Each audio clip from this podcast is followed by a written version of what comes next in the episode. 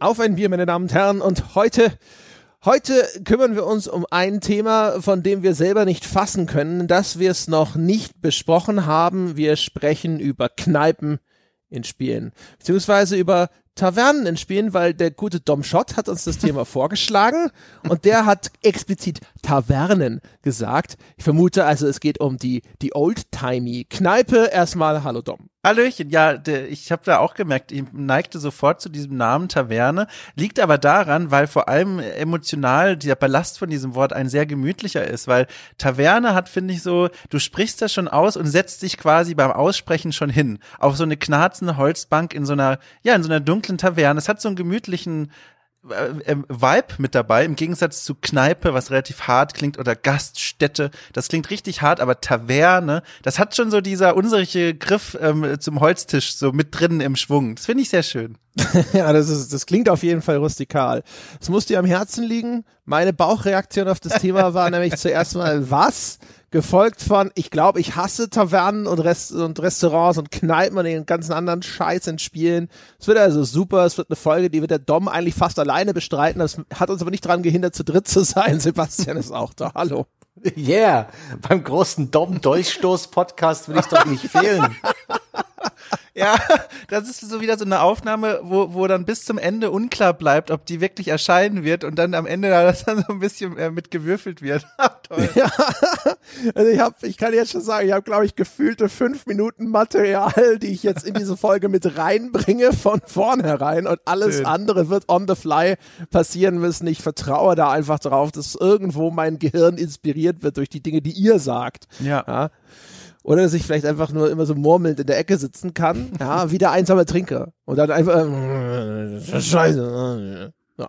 Mhm. Der einsame Trinker. Das ist ein Lebensziel von mir, ja. Ähm, oft genug in dieselbe Kneipe gehen, bis man wortlos bedient wird. Das, Oh, das schön, mal, ja. Ein Ex-Kollege von mir hat das geschafft. Der hat immer einen Schnitzel bekommen mit Herrengedeck in, in einer Frankfurter Kneipe, ähm, die er immer besucht hat. Der hat seinen Schnitzel bekommen, so ein Bier und einen Schnaps. Der musste nichts mehr sagen. Und das finde ich gut. Das ist, das schafft Vertrauen. Das ist auch irgendwie der Ritterschlag. Obwohl man eigentlich nichts wirklich Tolles, Tapferes tut, aber irgendwie, ich, ah, das ist einfach cool. Das ist einfach cool, wenn du in so eine Taverne reingehst und wirklich mal den Punkt erreicht hast mit deinem sozialen Status, dass dann die, der Barbetreiber oder Kneipenbetreiber dann wirklich schon so, so leicht gebückt aufsteht und sofort so ein Pärchen mhm. von so einem Tisch wegwurbelt und sagt so, hier, setzen Sie sich hier hin. Äh, das ist auch mein Ziel. An dem arbeite ich schon sehr lange. Oh Mann. Aber das bevor ist aber wir schon die Elite-Version. Ja. ja. ja. Wenn sie, wenn sie die, äh, die Touristen oder so sofort vertreiben und ja. oh, Entschuldigung, ah, dieser Tisch ist für Stammgäste. Ja, Dream Big. Äh, be bevor wir über Kneipen sprechen, sollten wir aber über Bier reden. Hm? Ja. Also hm. insbesondere. Was trinkt ja, ihr denn ja. heute? Ich hoffe, es ist alkoholisch und in, in reicher Form vorhanden. Ich fange einfach mal an. Ich habe ja ein Hörerbier vor mir. Was auch sonst. Es ist ein Vier-Vogelpilz. Und das mhm. hat mir der liebe Florian geschickt, der als, also entweder ist das sein, sein äh, Zweitname oder es hat eine Art Nickname oder Foren-Nickname gleich mitgeschrieben, auf jeden Fall Florian und dann auch noch Pilzlord. Und das heißt also, da wird Expertise suggeriert, wenn man mir einen Viervogelpilz schickt und der Pilzlord ist sozusagen. und der Florian, ja, also erstens hat er ja gleich dazu geschrieben, dieses Viervogelpilz aus Dresden sei eine absolute Gaumenfreude, sei leicht hopfig, und mild und ein prickelnder Genuss, als würde dir ein Engel in den Rachen pinkeln.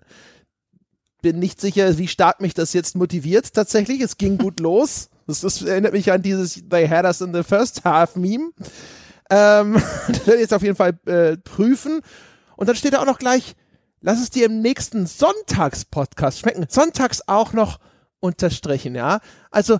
Demanding, ja. Also erstens hier werden gleich äh, Denkvorschriften gemacht, was das, dass das ja eine Gaumenfreude sei und auch noch im Sonntagspodcast. Eine kleine, eine kleine Verzehrempfehlung. Der Mensch will halt nicht bei Patreon oder bei Steady teuer Geld bezahlen für unsere Bäcker-Podcasts. Der möchte ja den Vollzug seines Hörerbiers auch gratis hören, was ein gutes Recht ist. Ich finde, das ist schon hier High Maintenance, was das ist, diese Anforderungen. Ja.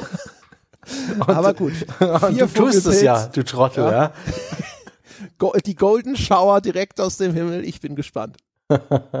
Ja, dann mache ich einfach mal weiter. Äh, bei mir ist es heute sehr spannend. Äh, ich habe ähm, heute mal zur Feier des Anlasses, es ist ja auch das Thema einfach passend, mir auch vorgenommen, was Alkoholisches zu trinken. Und da kam nur gerade recht, dass in den letzten Wochen mich tatsächlich äh, einige Hörerbiere erreicht haben. Vielen Dank dafür. Übrigens trotz logistischer Herausforderungen und Hürden, denn all die lieben Menschen haben, und das kann man ihnen auch nicht verdenken, als ähm, Anschrift draufgeschrieben, Dom, Schott und nicht meinen meinen äh, gebürtigen urkundlichen Namen Dominik Schott, äh, was dann dazu führte, dass ein Großteil der der der Lieferungen gar nicht ankam und wieder zurückgebracht wurde oder dass bei der Post abgestellt wurde und dann mich die Postfrau mahnend, aber auch gleichzeitig sehr mütterlich äh, darauf hinwies, dass die Leute doch bitte, nee, dass ich meine Freunde doch bitten soll, dass sie meinen Namen ganz ausschreiben.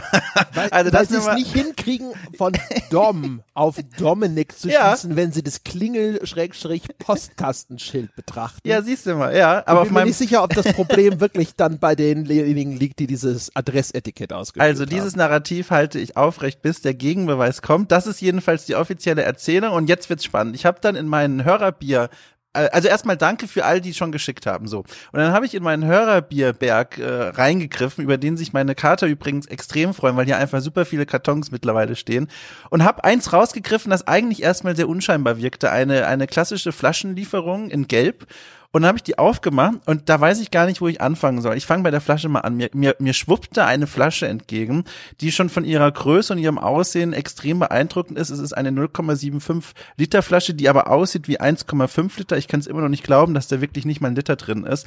Und die ist relativ sparsam dekoriert. Das, die, die Flasche erinnert eher an eine Weinflasche und auf dem Etikett steht in goldenen Lettern auf weinrotem Grund Festtagsbier Stendaler Flaschengärung. So. Und das sagt mir erstmal nicht viel. Es sieht auf jeden Fall sehr edel aus und sehr festiv. Und dann dachte ich mir, perfekt. Und dann guckte ich in diese Packung rein und dann lag da tatsächlich ein Brief noch bei. Und vorne auf dem Brief steht, Moment, ich habe hier alles bei mir, vorne auf dem Brief ist nicht nur der Absender drauf, da gingen gleich die persönlichen Dankesworte raus, sondern auch ein Stempel. Und der Stempel liest folgendes, Hansestadt Stendal, der Oberbürgermeister, Büro des Oberbürgermeisters. Und ich dachte im ersten Moment, mir hat der Oberbürgermeister von Stendal ein Bier zugeschickt. Es stellte sich heraus, dass es tatsächlich in Anführungszeichen nur ein Mitarbeiter war des Bürger, Bürgermeister äh, äh, Büros und dann öffne ich diesen äh, Brief und da ist ein wunderschöner, also wirklich ein wunderschönes Druckpapier drin, äh, in dem wirklich mit, mit Wappen der Hansestadt Stendal ähm, sowohl in Gold obendrauf als auch quasi im Briefpapier nochmal imprägniert. Ähm, und dann äh, ein wunderbare, ein wunderbarer Brief, der nur so, der nur so aufblüht vor überschwänglichen und lieben Worten für mich. Also da erstmal schon mal vielen Dank. Eine Stelle möchte ich hervorheben und da kann ich auch direkt sagen, von wem das kommt, nämlich von Armin. Armin, vielen Dank. Eine Stelle, die du da geschrieben hast, finde ich ganz fantastisch und die möchte ich ganz kurz vorlesen. Das sind zwei Sätze, weil das eine wunderschöne Dramaturgie hat. Dieses Craft Beer besticht durch seine frische Vollmundigkeit. Mit einer fruchtigen Süffigkeit ist es das ideale Getränk für den aufblühenden Frühling. Ich fand's am Anfang echt mies, aber je häufiger man es trinkt, desto besser wird's. So, und das ist mein Bier für heute. Und ich äh, habe es tatsächlich keine Ahnung, wie das schmeckt. Ich mache es in diesem Moment auf und da gibt's direkt noch einen Effekt, den ich gleich erklären muss. Einen Moment. So, das, was ihr hört, ist ein elektronischer Flaschenöffner, bei dem die Batterien fast leer sind. Deswegen klingt das so, als hätte ich Schluck auf. Und das schenke ich mir jetzt ein und gebe das Wort an Sebastian weiter, bis ich dann wirklich getrunken habe. Aber das nur mal dazu. Vielen Dank, lieber Armin. Ich habe mich wirklich gefreut. Das ist wirklich, dieser Brief wird aufgehoben. Vom Post vom Oberbürgermeister quasi. Das ist einfach fantastisch. Wait, wait, wait, wait. Du hast einen elektronischen Flaschenöffner. Ja, das ist äh, also elektronisch ist wahrscheinlich zu viel gesagt. Das ist, äh, wer Doctor Who kennt, ein Dalek, einer dieser dieser Kampfroboter aus der Serie. Oh Gott, Moment, die Flasche, die sprudelt. Moment, Moment. Oh Gott. Endlich. Ah. Jetzt, oh so, jetzt ist er so richtig im Podcast angekommen eigentlich. Ne? Also man ist nicht wirklich im Team oh richtig Gott, fest verankert, wenn man nicht schon mal irgendeine Art von Bierunfall oder beinahe Katastrophe oh, live Oh Gott, jetzt habe ich aus dieser Festtagsflasche schon so nuckeln müssen, weil da dieser Schaum oben rauskommt. Mhm. Jedenfalls, das ist so ein Dalek-Kampfroboter und wenn man mit dem äh, eine Flasche öffnet, oh, sprudelt immer noch, dann äh, sagt er Exterminate, äh, aber da die Batterie schon sehr leer ist, macht er nur noch äh, äh, äh, äh, äh, äh. Genau, das ist meine ich mit elektronisch. Ah, da könnte man jetzt bestimmt einen, einen lustigen Stephen Moffat-Gag draus machen, aber schade, mir fällt er nicht ein. Ah. Ja gut, dann ich mach's ganz kurz nach dem äh, langen Monolog Doms, ähm, ja. damit wir unter der 10 Minuten Marke bleiben. Äh, zu, zu spät. spät. Shit. Ein Bruckmüller Pilz 03, das kleine Pilz der Oberpfalz mit dem unverwechselbaren, angenehm herben Hopfenaroma. Habe ich mir einfach so spontan mal gekauft, kannte ich bis jetzt noch nicht. Bruckmüller hat aber so wunderbar knallgelbe Bierkästen. Die triggern irgendwas in mir, will ich haben. Äh, das Helle von denen ist relativ durchschnittlich, aber durchaus ganz nett, wenn man mal nicht so, so ein bieriges Bier will, sondern eher so ein unscheinbares Bier, so ein, so ein Durstlöscherbier. Das Pilz ist recht, ja, wie sie es beschreiben, recht bitter. Ich habe schon ein Probefläschchen gestern getrunken oder drei. Ah, und das kippe ich mir jetzt hinter die Binde. Mm, mm, mm. Nice. Das Vier-Vogelpilz ist übrigens, muss ich zu meinem Entsetzen feststellen, tatsächlich gut. Ich war schon eigentlich so, so auf halbem Weg, es zu haten, auch weil da auf dem Etikett sind vier Gesichter abgedruckt, wie so Bleistiftzeichnungen. Ich vermute von den Typen, die das gebraut haben. Es ist so, das ist so hipstermäßig, mm. ja. Diese aufgedruckten Visagen, die dich da anlächeln. Ich wollte es eigentlich hassen, hab, wollte eigentlich schon sagen, was soll das? Das kann doch nicht aus Dresden sein, sieht aus wie ein Berliner Bier. Aber nein, das ist tatsächlich gut. Also ich mag ja Pilz nicht besonders und es schmeckt mir. Das heißt, es muss eigentlich sensationell sein. Mm. Ach, die Hipsterbiere. Dieses Berliner Hipsterbier, BLNO oder wie das heißt, dieses, was wir auch auf der Tour in Berlin getrunken haben. Da hatte ich noch eins im Kühlschrank aus Berlin-Fuhrer, das musste auch mal langsam weg, das war so ein helles. Das habe ich abends mal zum irgendwie Serien gucken. Äh, so ganz Gedanken verloren, so, ähm, und ich mache mein Bier ja männlich auf mit irgendwas. Aktuell nehme ich zum Beispiel eine Art Fahrradschlüssel, so aus so einem Fahrradreparaturwerkzeug, da kann man so einzelne so Schrauben, äh, Mutterndreher oder wie das heißt, Schraubenschlüssel rausziehen und da flupp, oder wie mit dem Feuerzeug, da mache ich mir ein Bier auf, das ist für mich äh, Ritual. Und da habe ich mir diese kleine 03 mm -mm. Da habe ich diese kleine 033er Flasche zwischen die zwischen die Oberschenkel so gestellt. Man braucht ja immer so ein bisschen Widerstand.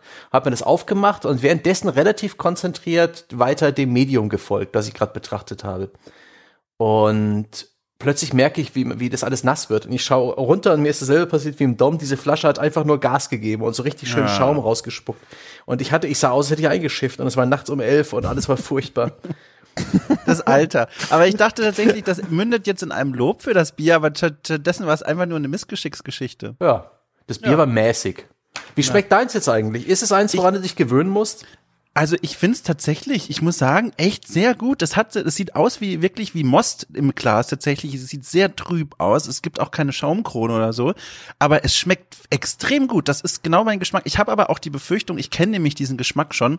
Das ist so ein Bier, da trinkst du dann zwei Gläser davon und hast wirklich einen schlimmen Kater am nächsten Tag, weil das so eins ist, das das ja. zieht richtig bei dir ein. So, das ist wirklich dann da. Deswegen habe ich auch alle meine To-Dos vorher schon erledigt. Ich bin quasi jetzt befreit für den restlichen Tag. Es kann passieren. Ausgezeichnet. Nee, ist ja auch Flaschengärung. Da passiert, also da gibt's keine Filterstufe mehr. Das Bier ja. ist wirklich erst in der Flasche fertig geworden.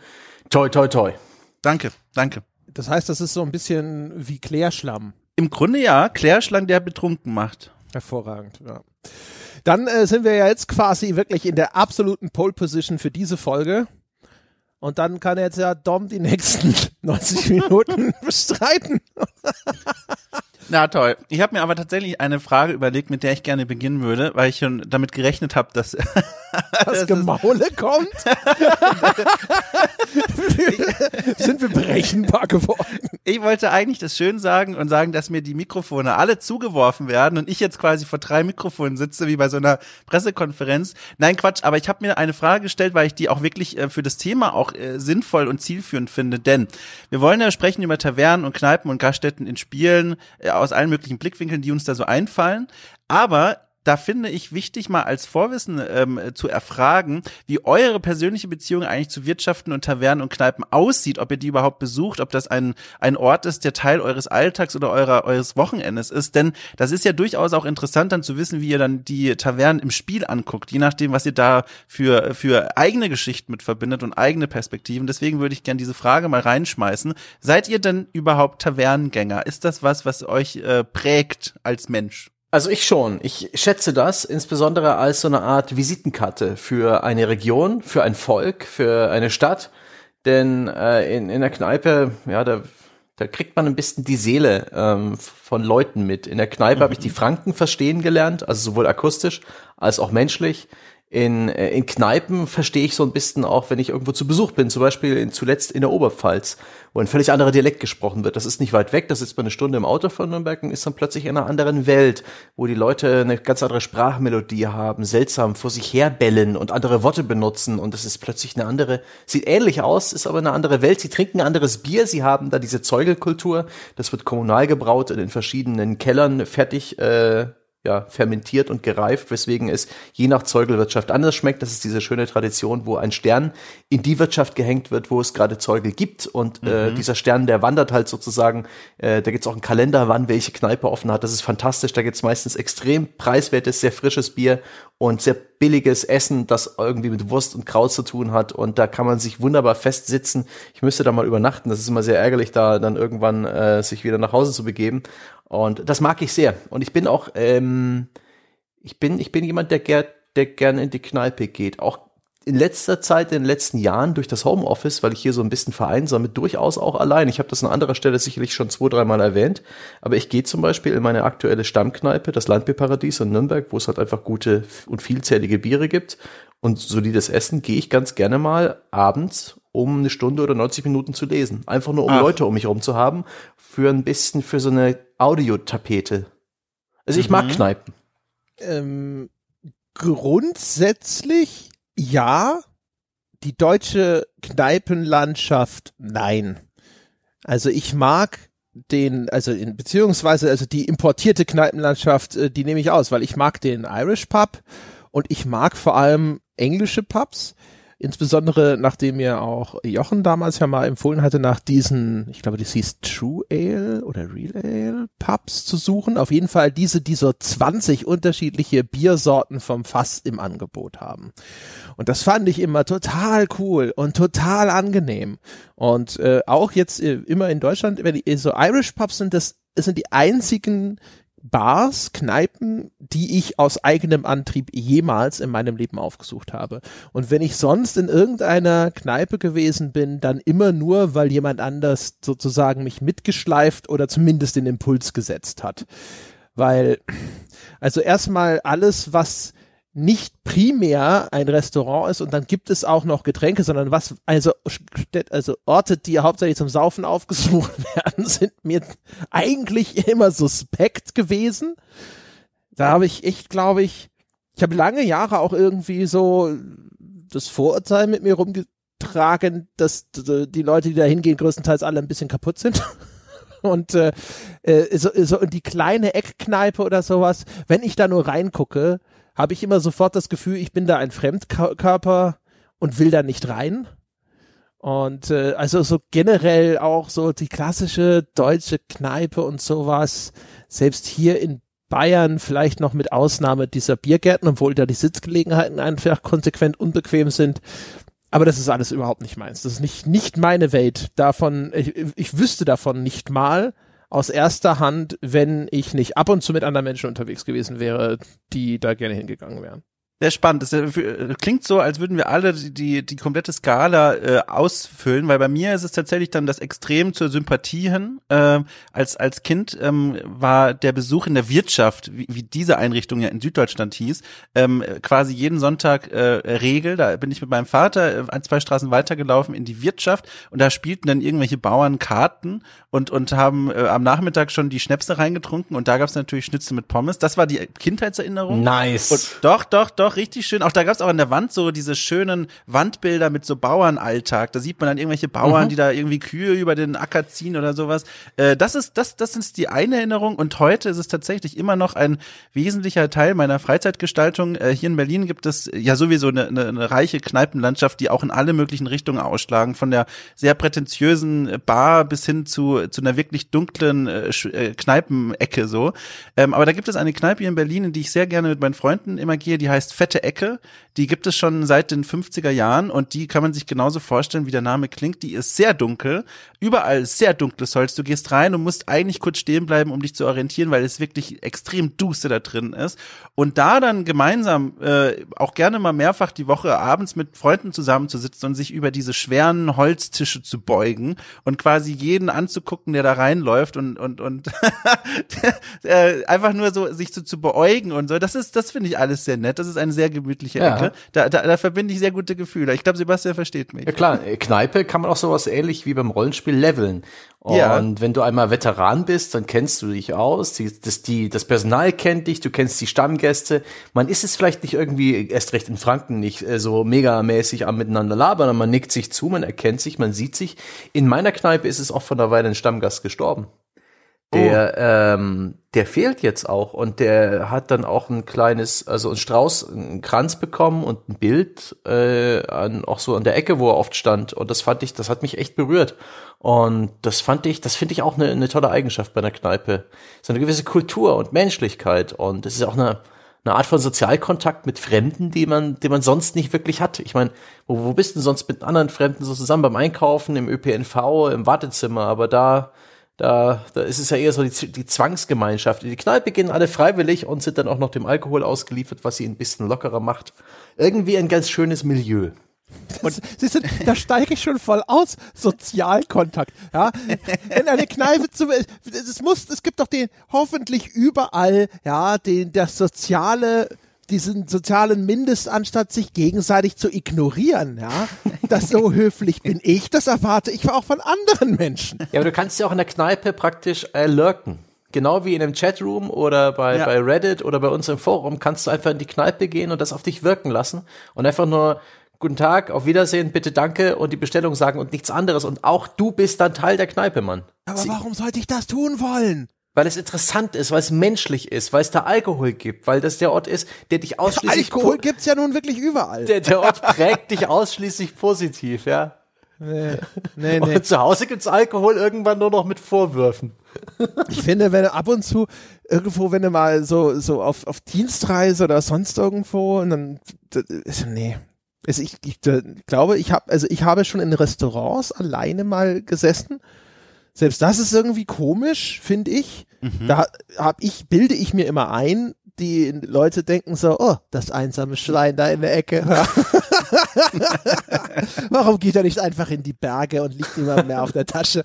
Ähm, und, äh, und Kneipe, ich glaube, wenn ich mich recht entsinne, war ich noch nie. Ich würde, glaube ich, nie alleine in eine Kneipe gehen. Ich würde sofort irgendwo genau, genau all diese, diese Bilder in meinem Kopf heraufbeschwören, dass ich mir denke, so, ja, mein Gott, jetzt, das, das war's jetzt. Das ist, jetzt ist deine soziale Existenz endgültig abgeschlossen. Nur noch du und das Glas, das dich vergessen lassen soll, wie schlimm der, es um dich der, steht. Der Kneipengang als verbindliche Unterschrift unter deinen sozialen Abstieg. Das ist dann echt nur noch so der, der Stempel auf dem Totenschein, dem sozialen.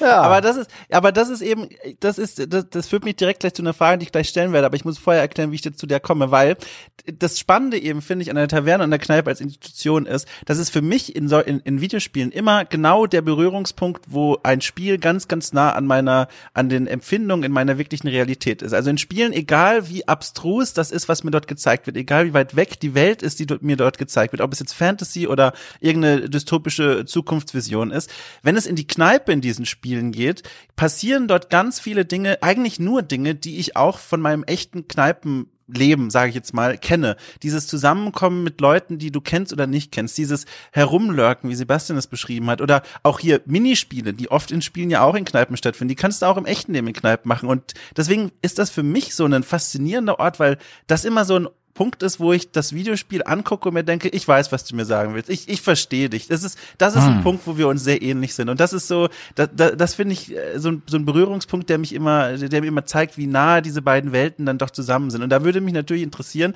ob jetzt dann bei André, ob bei dir jetzt dann diese diese äh, Antipathie der echten Welt in die Spielwelt mit rüberträgt, so wie bei mir die Sympathie mit rübergetragen wird. Es ist übrigens, also es ist wirklich nicht unbedingt eine Antipathie, es ist eher so Berührungsangst. Also ich, mhm. Da bin ich, bin da einfach fremd. Also ich sitze nicht da und denke, Kneipen sind scheiße und das, was ich vorhin als Vorurteil kategorisiert habe, meine ich auch so. Mir ist schon bewusst, dass das eben Quatsch ist.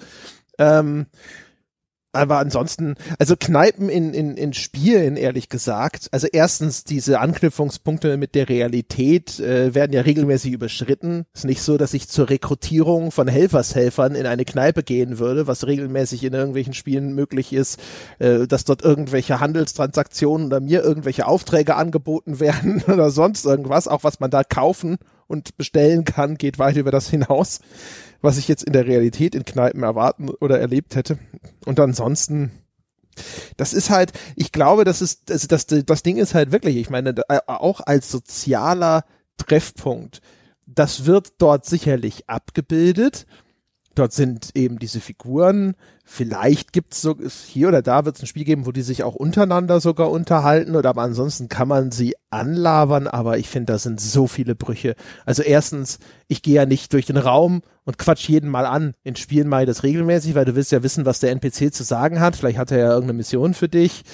Ähm, das was also irgendeine Art von sozialem Treffpunkt, also diese ganz das ganze Gefühl dessen, diese ganze Anmutung ist für mich einfach null da. Kneipen sind funktionale Hubs, meistens Quest- und Handelshubs und das ist alles. Ja, krass, weil wenn ich daran denke, also klar, wenn man das durchexerziert, wird offensichtlich, dass da einige Unterschiede zur echten Welt bestehen, aber in den Grundlagen würde ich weiterhin behaupten, dass da fast 100 Prozent gleich sind, weil alleine das, was Sebastian beschrieben hat, äh, mit dem man geht in eine Kneipe, in eine echte Kneipe, in der echten Welt und bekommt sofort ein Gefühl fürs Klientel, äh, fürs Klientel, das dort rumsitzt, für die Umgebung, in der diese Kneipe eingebettet ist. Das kann natürlich sich als falsch herausstellen, aber man bekommt sofort so ein Schlaglicht. Und genau das stelle ich auch in Spielen regelmäßig fest, dass du dort reingehst und dort, dort hast du so ein komprimiertes Becken an Kultur, die dort in diesem in dieser Spielwelt in der Umgebung stattfindet. Du siehst sofort Leute, die dort rumsitzen und fängst an, die Umgebung anhand dieses kleinen Spiegelbilds einzuordnen. Und das finde ich ist so, was in Spielen immer gut funktioniert, wenn du in so eine Kneipe reingehst und dich umguckst und dann direkt so ein Gefühl für die umliegende Region entwickelst. Wie gesagt, das kann dann auch falsch sein, aber dieser erste Eindruck, der entwickelt sich dann dort und dann kann man das, also ich lasse das dann auch sehr gerne auf mich wirken. Ich setze mich in Spielen, wenn mir das angeboten wird, sehr gerne einfach mal in die Ecke in so einer Kneipe, lausche der Bar Bardenmusik und höre einfach mal so ein bisschen zu, was die Leute da so murmeln. Und das finde ich hat immer eine sehr, sehr, sehr starke Wirkung auf mich. Das war schon sehr, hast du da ein sehr spezifisches Beispiel im Sinn, weil also es ist jetzt nicht mal so, dass Bardenmusik irgendein Standardelement wäre, das man jetzt fest erwarten könnte. Also wir reden wahrscheinlich über die mittelalterliche Kneipe, ne? Also irgendwas in wo Ja, so Fantasy, Mittelalter, Skyrim, sowas, ja. Ja, also irgendein Rollenspiel wird es wahrscheinlich sein. Und ich finde, wenn ich, also in, in, in, jetzt in meiner Erinnerung, die sicherlich nicht lückenlos ist in der Hinsicht, ähm, ich habe nicht das Gefühl, das sind halt die NPCs, die sonst durchs Dorf latschen, sind in der Kneipe platziert. Plus halt vielleicht nochmal irgendwelche relevanten NPCs. Aber genau das, was du beschreibst, nämlich irgendein, dass das jetzt nochmal irgendwie so ein Mikrokosmos dieser kulturellen Ecke ist oder sowas. Also ich eher, erlebe in dieser Kneipe nichts, was ich nicht vorher schon gesehen habe. Es ist meistens eher uniform, redundant. Sie muss meistens dicht bevölkert sein, damit eine gewisse Lebendigkeit suggeriert wird.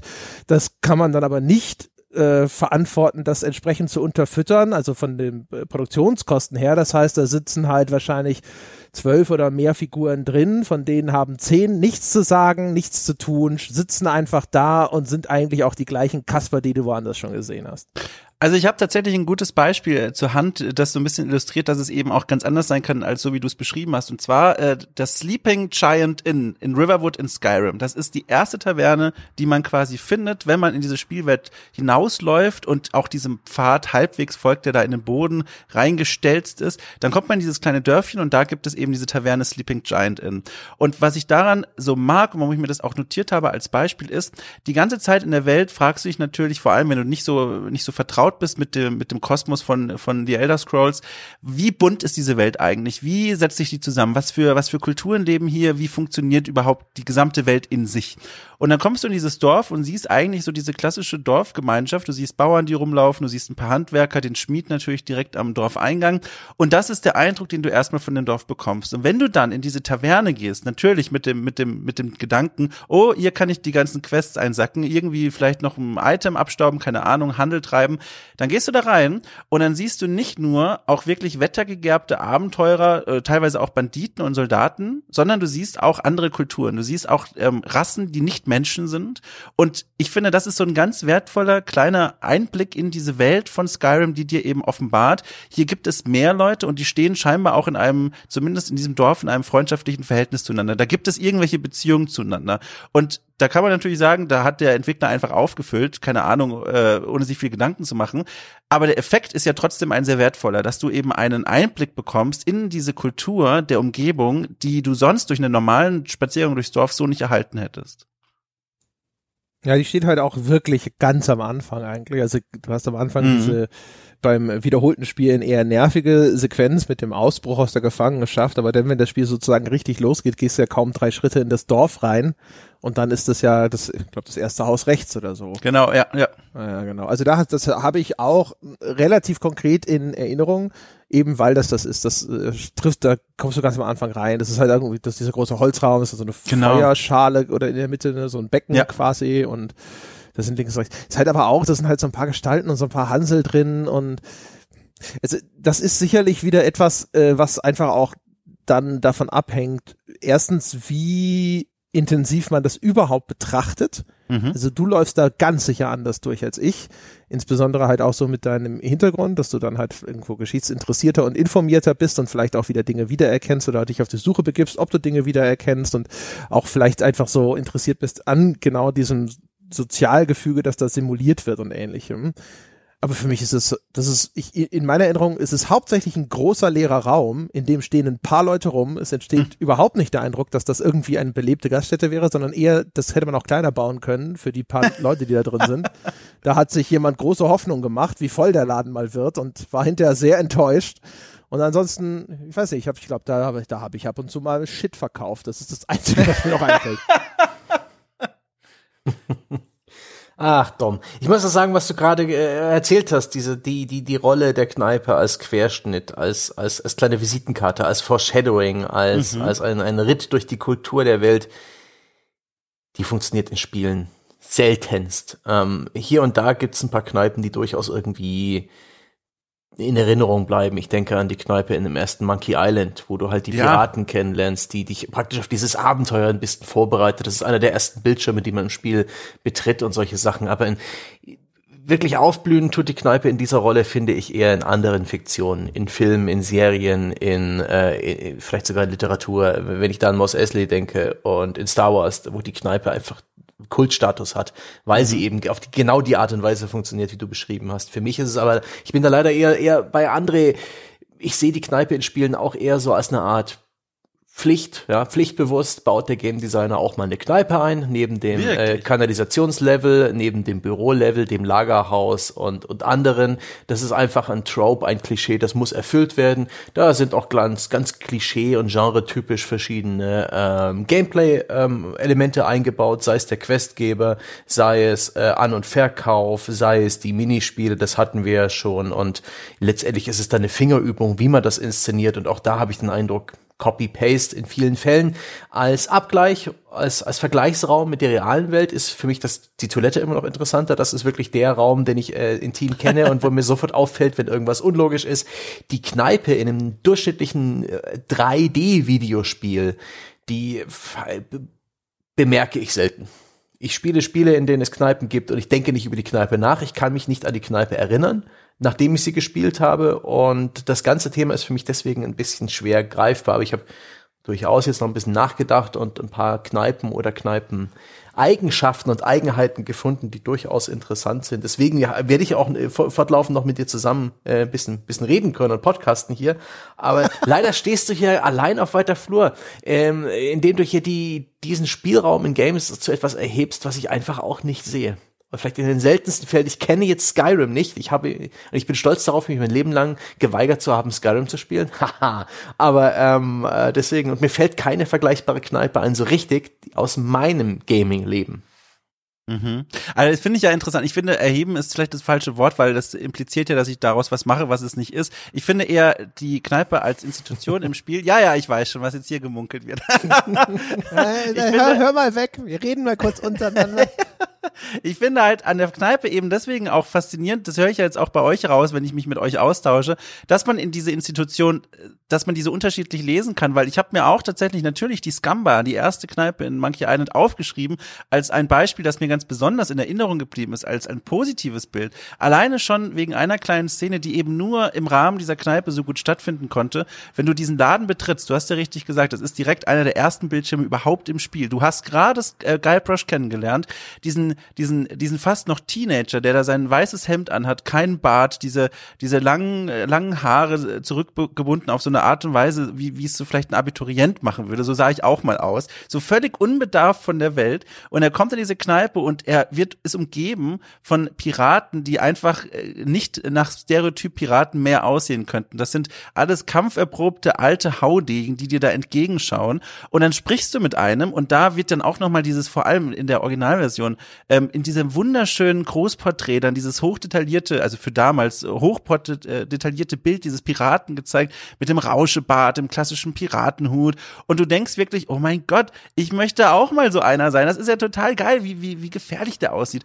Und dann erzählt der von die Chuck, diesem Bösewicht in dieser Welt. Und du merkst, wie er Angst kriegt von dieser Geschichte. Und das, finde ich, ist so eine ganz wunderschöne Einordnung, die dir klar macht als Spieler, wie gefährlich dieser Lee Chuck, diesen Bösewicht in dem Spiel, den du zu dem Zeitpunkt noch gar nicht kennst, wie gefährlich der sein muss. Einfach nur durch diese kleine Mini-Dramaturgie in dieser Kneipe. Allein dafür, finde ich, ist wunderschön dieser Ort genutzt worden. Aber ich finde es eben auch super interessant, dass ihr da einfach scheinbar durchgeht und quasi nur nach den Fragezeichen sucht und dann die Quest anzunehmen. Zu viele Kneipen in Videospielen besucht. also das Ding ist, ich finde, man muss halt immer ein bisschen differenzieren, äh, die Funktionen oder auch die, die, die Perspektiven auf die Kneipe. Die, das, äh, wenn die Bars und auch Nachtclubs und ähnliches, das würde ich sagen, subsumieren wir ja hier alles so mit rein. Ne? Ähm, wenn die, die haben ja auch eine Funktion als so eine Art, wie soll ich das sagen, vielleicht im Rahmen des Worldbuildings, aber auch einfach eine atmosphärische Funktion. Mhm. Also zum, zum Beispiel in Mass Effect, da gibt's ja die Nachtclubs, die man da besucht. Diesen einen, der, ach Gott, wie hieß denn der? Der hatte so ein, auch so ein, so ein leicht infernalisches Thema, glaube ich. Da, wo man dann die eine, eine von den blauen Alien-Frauen, glaube ich, trifft.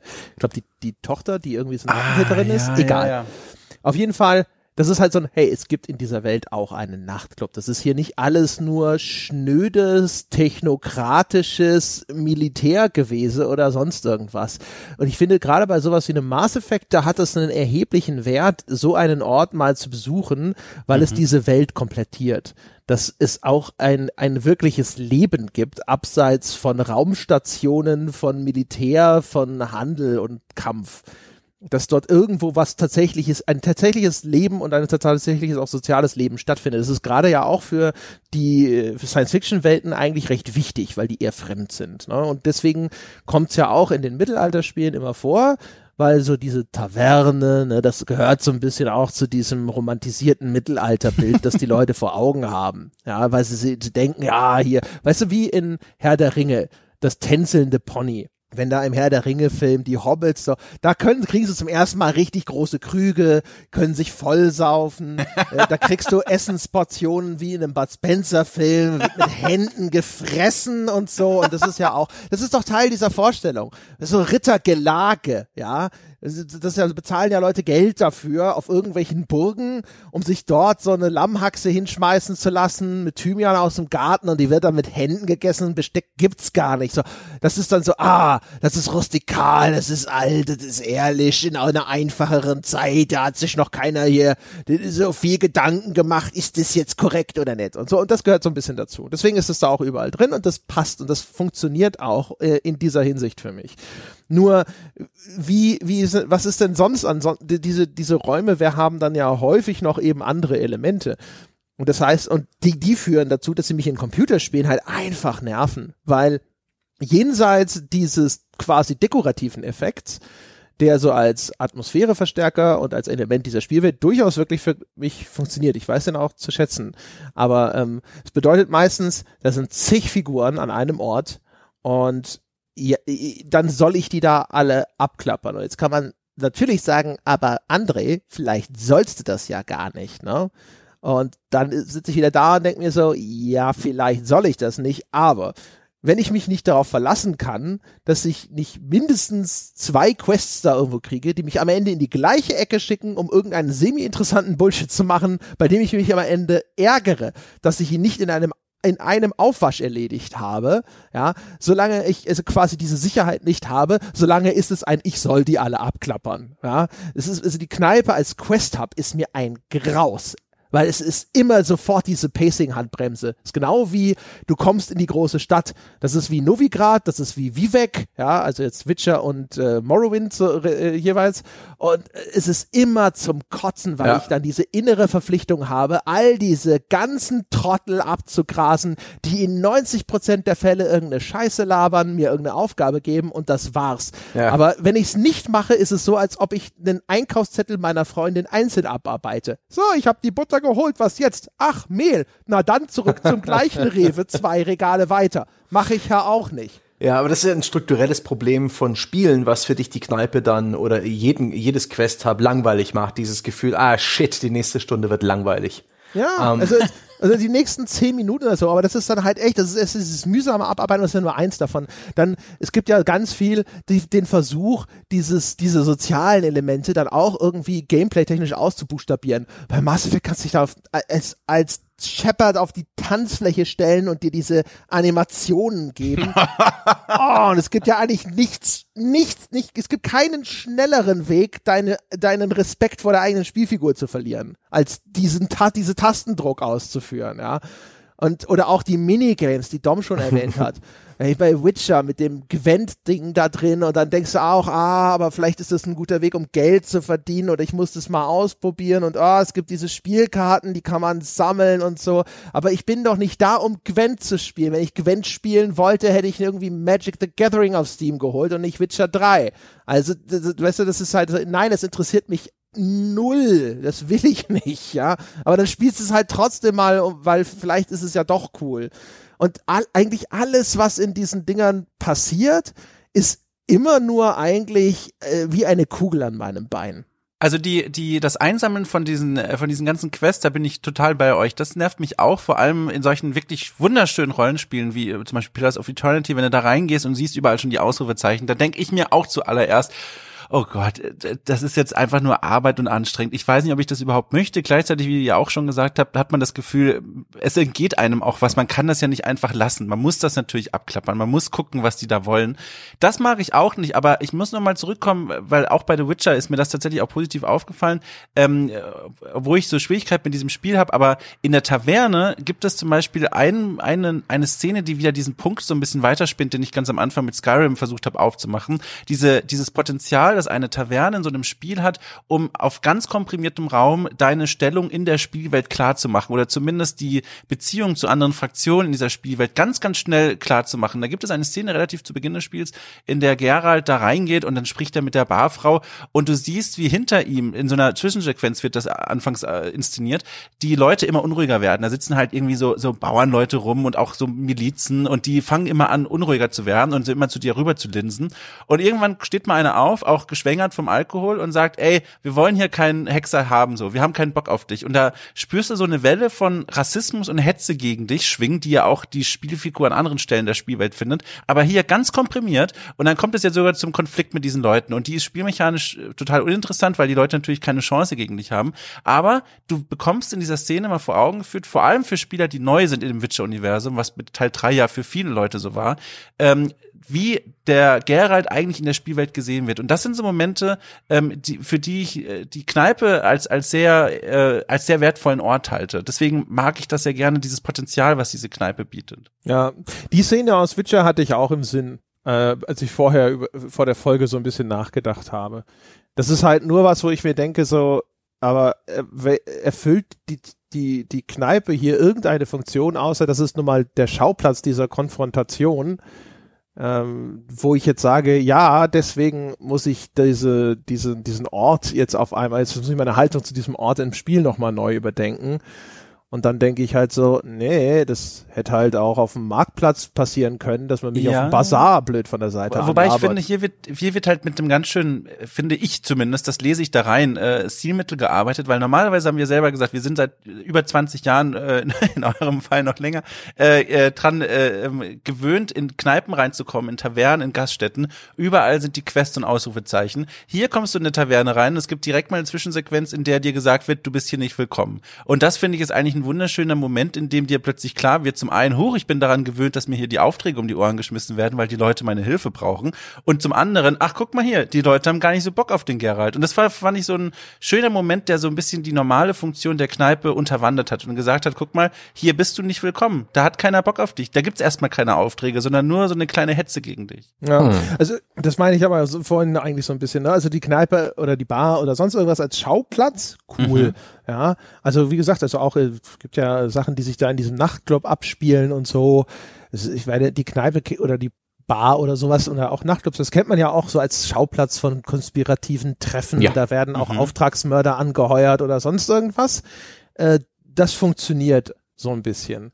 Und das ist auch okay. In der Hinsicht habe ich nichts dagegen. Ich, nur wenn ich darüber nachdenke, wie benutzen Computerspiele in aller Regel denn äh, eine Bar, dann kommt mir halt immer sofort Zeug in den Sinn, wo ich denke so, yeah, hm. yeah. also wenn ich eine in einem Spiel betrete, erwarte ich erstmal keine positive Entwicklung meines Spielspaßes. ah, gebranntes Kind scheut die Kneipe. Aber André hat ja schon ein Stück weit recht. In der Regel wird man, kriegt man nichts Besonderes serviert. Kriegt man das, was man erwartet. Aber umso schöner ist es ja, wenn man eine Kneipe in einem Spiel betritt, die einem in Erinnerung bleibt. Und vielleicht können wir jetzt mal einen positiven Akzent setzen und vielleicht ein paar denkwürdige Kneipenszenen in Spielen nennen. Die gibt's ja durchaus auch. Auch wenn vielleicht hier die Kneipe an sich gar keine Schuld dran trägt das Intro von Fahrenheit beispielsweise, das wird mir eigentlich äh, mein Leben lang wahrscheinlich in Erinnerung bleiben, weil es einfach ein fantastischer interaktiver Thriller ist, so viel besser als der Rest des Spiels. Und das ist halt ein Diner in dem Wintersturm in den USA.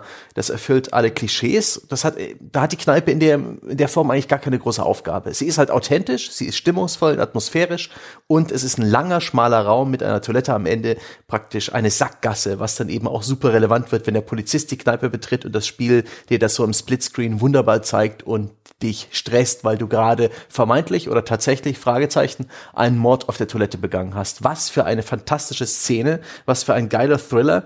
Aber hier ist halt die Kneipe Schauplatz. Einfach so. Natürlich ist es ein guter Schauplatz, die Kneipe, weil in der, in der Kneipe kann sowas passieren. In der Kneipe trifft eine Öffentlichkeit aufeinander, aber eben haben auch Leute, hm, wie es Andrea vorhin schon angesprochen hat, einen Deal miteinander. Ja, da gibt's konspirative Treffen, da kennen sich Leute untereinander, da gibt's aber auch Fremde. Die Kneipe schließt auch an an den öffentlichen Raum, draußen an die Straße. Das macht diesen Ort super wertvoll und praktisch. Und ähm, das ist auf jeden Fall eine Kneipenszene, die fantastisch funktioniert hat, die, äh, die ich mir wahrscheinlich mein Leben lang merken werde, weil mich das damals extrem geflasht hat, wie Fahrenheit losgegangen ist oder auch The Indigo Prophecy genannt.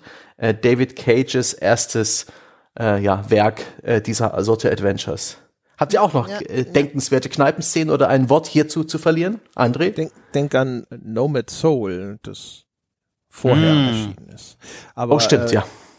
Äh, ja, also Fahrenheit, aber auch da, das ist mir nicht wegen der, der Kneipe in Erinnerung geblieben, sondern höchstens nur wegen Eben. der Szene, die dann auch auf, sich auf der Toilette abspielt. Mhm. Bin auch ganz bei Sebastian, ja. Die Toilette an sich, ja, das ist ein Ort in Videospielen, der mir schon immer positiv aufgefallen ist. Bei Duke Nukem, weißt du, da Pinkelbecken zerschießen und dann sprudelt da Wasser raus. Das, das wird auch, das wird auch immer geprüft von mir. Auf jeder ja. Spiel, also ich gucke, ist sie interaktiv und wie gut sieht es aus? Ich weiß nicht, warum ich es tue, aber ich tue es in ja, jedem fucking Spiel. Ja, genau. Wie gut ist das Wasser, ja. das aus dem Wasserhahn kommt? Gibt es vielleicht eine Dusche? Wird ja. sogar ein bisschen Dampf entwickelt? Beschlägt irgendwas? Ja. Spiegelt der Spiegel? Und wenn nicht, wie, äh, wie, wie, wie, äh, wie, wie faken sie das? Oder wie, wie genau. begründen sie das, dass sie keine Spiegel-Engine haben?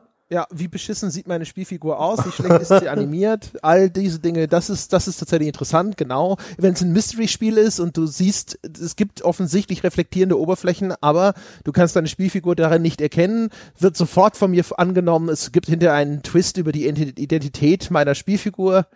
Ähm, all sowas. Äh, das, das ist, das ist auf jeden Fall mit dabei. Und bei, bei den Spielen, wo sie eben keinen Schaden anrichten kann, weil sie nur als Schauplatz, als irgendeine Art von Kulisse fungiert, da, äh, da ist es dann natürlich auch völlig okay.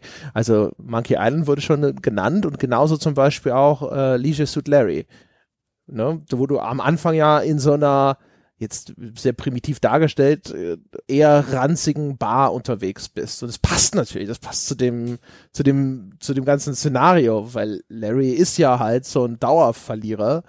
Und dass der sich in so einer ranzigen Kneipe rumtreibt, ja, natürlich. Natürlich fängt das Spiel dort an. Es gibt noch eine Sorte Kneipe, die ich sehr mag, äh, wo ich auch eine gewisse Vorstellung habe. Es ist eine Kneipe, die ich in der Realität nicht besuchen kann und äh, wo es inzwischen auch ein paar Fiktionen gibt, insbesondere im Spiel, aber auch in Film und Fernsehen, die diese Kneipe sehr bedienen. Das ist der Saloon.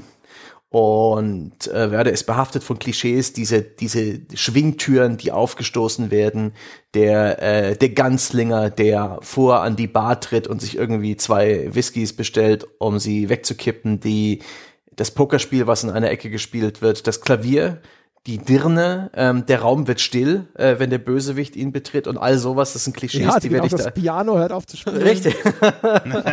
und dazu gehört natürlich auch eine gepflegte Kneipenschlägerei und ich bin Red Dead Redemption 2 sehr, sehr, sehr, sehr, sehr, sehr dankbar, dass sie ähm, diese Fantasie umarmen und äh, praktisch in die Höhe heben. Äh, Red Dead Redemption 2 hat eine der besten Sauf- und Kneipenszenen der Spielegeschichte. Das ist zwar auch nur im pff, eher eine, eine Skriptsequenz. Das ist ein bisschen interaktiv, aber vor allen Dingen ist es eine fantastische Zwischensequenz, einfach nur ein, ein absolut, eine absolut geniale Episode dieses Spiels, aber die hat's für mich gebracht. Die hat für mich also einfach äh, mehr als ich vom Saloon in dieses Spiels erhofft habe, hat sie geliefert. Super geil. Aber ansonsten die Saloons im Spiel, wenn sie ihre Gameplay-Aufgabe erfüllen, äh, äh, ja, aber guck mal, das ist doch wieder spannend. Äh, das ist auch wieder was, was ich an dieser Kneipeninstitution so schätze im Spiel. Die sind in gewisser Weise ein richtiger Katalysator für ein gewisses Verhalten. Wenn du in einen Saloon oder in einen Pub kommst, ähm, in einem Spiel, finde ich zumindest, da krampfen sich direkt die, die, die Muskeln, die ich ja natürlich reichlich besitze, äh, schon direkt an und stellen sich auf eine Schlägerei an. Wenn ich nur sowas sehe, was nur entfernt an Saloon oder Pub erinnert, dann rechne ich natürlich herangezogen durch jahrzehntelanges Film und, und Fernsehkonsumieren damit, dass mich irgendeiner doof von der Seite anmacht und entsprechend ist auch mein eigenes Verhalten in so einer Kneipe schon direkt so ein bisschen gepolt, so wie sie ja auch gerade beschrieben hat. In Red Dead Redemption 2, wenn ich da in den Saloon reingehe, es ist selten, dass ich da einfach wieder rausgehe, ohne irgendwie einen vom Tisch getreten zu haben. Einfach nur, weil ich in diesem Saloon bin. So, das ist so, das bin halt dann, das ist dann, was ich dann, eine, eine Fantasie, die sich mir entgegenstürzt und ich umarme sie und tanze mit ihr.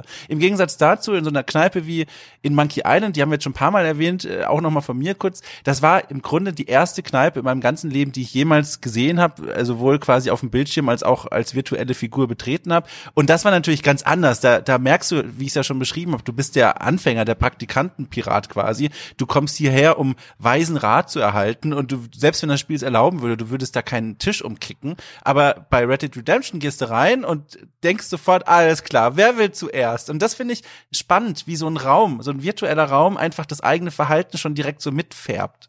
Das sind halt auch so, also je tiefer das Klischee verankert ist, desto mehr ist halt irgendwo dann vielleicht auch so eine gewisse Erwartungshaltung da. Also bei sowas wie Red Dead Redemption, da wäre, weiß ich nicht, ich weiß nicht, ob es mir störend auffallen würde, aber ich würde auf jeden Fall schon die Anwesenheit von Saloons erwarten und ich würde sie auch begrüßen, weil das halt einfach so ein integraler Bestandteil ist mhm. von dieser Western-Fiktion. Also du, mir fällt kein Western ein, den ich je gesehen hätte, in dem nicht irgendwann irgendwo mal eine Szene eben im Saloon spielt oder stattfindet. Die wird's geben, ich werde sie auch gesehen haben, aber es wirkt halt einfach ne, wie etwas, das gehört quasi fest dazu. Das ist fest einprogrammiert. Das ist so wie wenn hier Opus auftreten würde irgendwo und nicht live ist live spielt. Da stimmt irgendwas nicht und die Leute, die da sind, sitzen, kratzen sich alle am Kopf und sagen, Moment mal, war das wirklich der Deal? Ähm, das ist schon, das ist schon richtig. Es gibt halt auch so bei manchen anderen Sachen, sowas wie zum Beispiel GTA. GTA hat ja natürlich Nachtclubs und auch Stripbars. Und das passt natürlich zu dieser Gangster-Fantasie wie aus einem Rap-Video schon sehr gut dazu. Dass du dann da sitzt und sagst so, ja, natürlich, ne? Also, äh, als, wenn du als, als Rapper irgendein Video machst und nicht irgendwelche Dollarscheine in Höschen steckst oder sowas, wer bist du dann? Ja, wo willst du hin mit deiner Karriere? Warum hast du dich nicht für Rock oder Pop entschieden? Und äh, da sitzt man schon so da und denkt sich, ja, das, das, das passt da irgendwie alles rein. Die Ausführung ist dann halt trotzdem meistens wieder eher so la la bis peinlich. Red Dead hat dann vielleicht noch die, ähm, sag ich mal, das Glück, dass die erwartete, das erwartete Klischee eben im Kern-Gameplay stattfinden kann, nämlich entweder Schießerei oder Schlägerei. Und dieses Glück haben ja nicht viele, sondern die Mittelalter-Fantasie umgekehrt besteht nicht so sehr aus einer Kneipenschlägerei. Und eben auch nicht die Rap-Video-Fantasie im Stripclub oder sowas. Übrigens, Strip Club muss ich mal kurz als Exkurs anbringen, finde ich auch spannend, weil das erlaubt in einem Spiel einen ganz äh, unerwarteten Einblick in die Produktions, äh, in die Produktionsart des Entwicklerteams, nämlich Detroit Become Human. Da gibt es ja auch einen, einen Strip Club oder eine Art, ja, eine Mischung aus Strip Club und Bordell, in der man sich auch bewegt eine ganze Zeit lang, weil da auch die Mission, die Geschichte einen hinführt in dieser Zukunftswelt. Und da kann man auch äh, Tänzer beobachten, die dort tanzen. Ne? Sowohl weibliche Tänzerinnen als auch männliche Tänzer. und äh, da, äh, da gab es auch Artikel und auch äh, ganz viele lustige GIFs auf Twitter dazu. Da ist schon augenfällig, wie unterschiedlich komplex äh, das Entwicklerteam vorgegangen ist, um die Bewegung zum einen von den Tänzerinnen zu animieren. Da siehst du wirklich, da wird Sex an der Stange getanzt. Also da sind Bewegungen dabei, wo du denkst, mein Gott, wozu ist der menschliche Körper fähig? was für Bewegung sehe ich denn hier? Und dann siehst du nebendran Männer an der Stange tanzen. und die, die sehen so aus wie ich, Neujahr auf dem Heimweg. So, du siehst so, wie sie so ganz leicht das Becken vor und zurückschieben und das war's. Und du, und du siehst halt einfach, das war dem Team halt ein Stück weit egal oder da wurde Budget gespart, keine Ahnung, aber der Effekt ist, die, da war ganz klar, die Frauen super krass animiert, die Tänzerin und die Männer so, whip, whip, whip, whip. ja, schön. Geil. Ich kann mich gar nicht dran erinnern. In Detroit ja, ja. ein so eine Striptease-Bar. Ja, sah aus wie so ein Tesla-Laden. Also war ein bisschen poscher. Ja. War praktisch so eine Art ähm, Showroom mit so Nebenräumen, wo man dann eben auch ähm, eine der Ach doch, ja, aber das, das ist da, genau, da gibt's so einen Mord, ne? Und du musst die genau. anderen fragen und ja, ja, ja, ja, ja, ja, richtig. Schönes Beispiel. So, Kneipen in Spielen. Ich habe noch, ich habe sehr, sehr viele Kneipen aufgeschrieben, über die ich reden kann. Es gibt sehr wenig, das diese verschiedenen Kneipen zusammenhält. Ich habe noch hm. einen, einen Titel tatsächlich, den kann ich mal reinschmeißen, weil der öffnet einen neuen Aspekt, den wir so hm. noch gar nicht besprochen haben, den ich auch sehr spannend finde.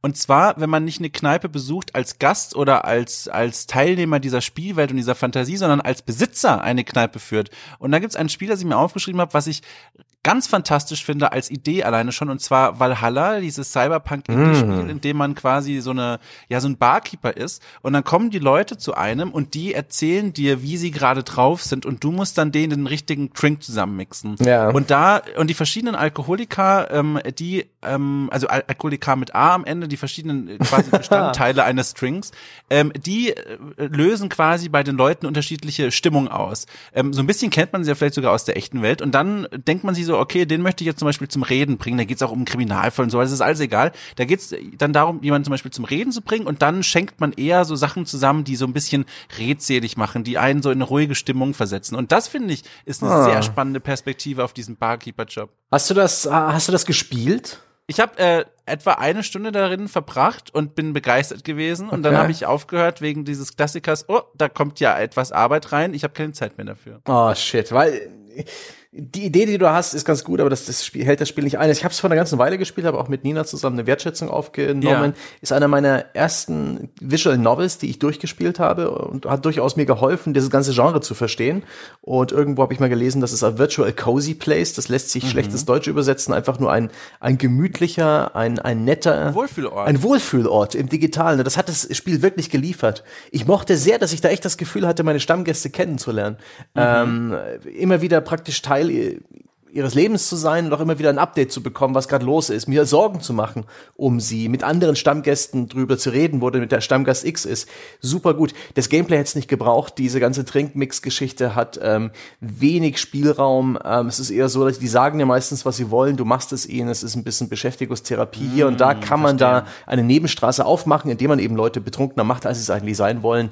Aber sehr viel ist da nicht, zudem die Story insgesamt eh linear ist. Es ist aber eine schöne Spielerfahrung, hat mir sehr viel Spaß gemacht und steht auch auf meinem Zettel, den, den Kneipeninhaber zu spielen, in dem Fall ähm, als ja praktisch eine, eine eher eine emotionale Erfahrung, so ein bisschen mhm. so das ja so ein Gefühl, was dir auch reales Socializing gibt, Anteilnahme, Empathie steht bei Valhalla ganz vorne dabei und eben auch eine gewisse ja, Cyberpunk-Stimmung. Ist ja so eine so eine relativ düstere, postkapitalistische ähm, Welt, in der das Spiel stattfindet und ja. äh, lernst die Charaktere und auch deinen eigenen Charakter im Spielverlauf gut kennen. Nice. Ähm, was ich auch sehr nice finde, ist das Spiel Cook Surf Delicious, wo man ähm, ja im weitesten Sinne eine Kneipe oder einen Imbiss führt, aber eben auch sehr viel Alkohol ausschenkt.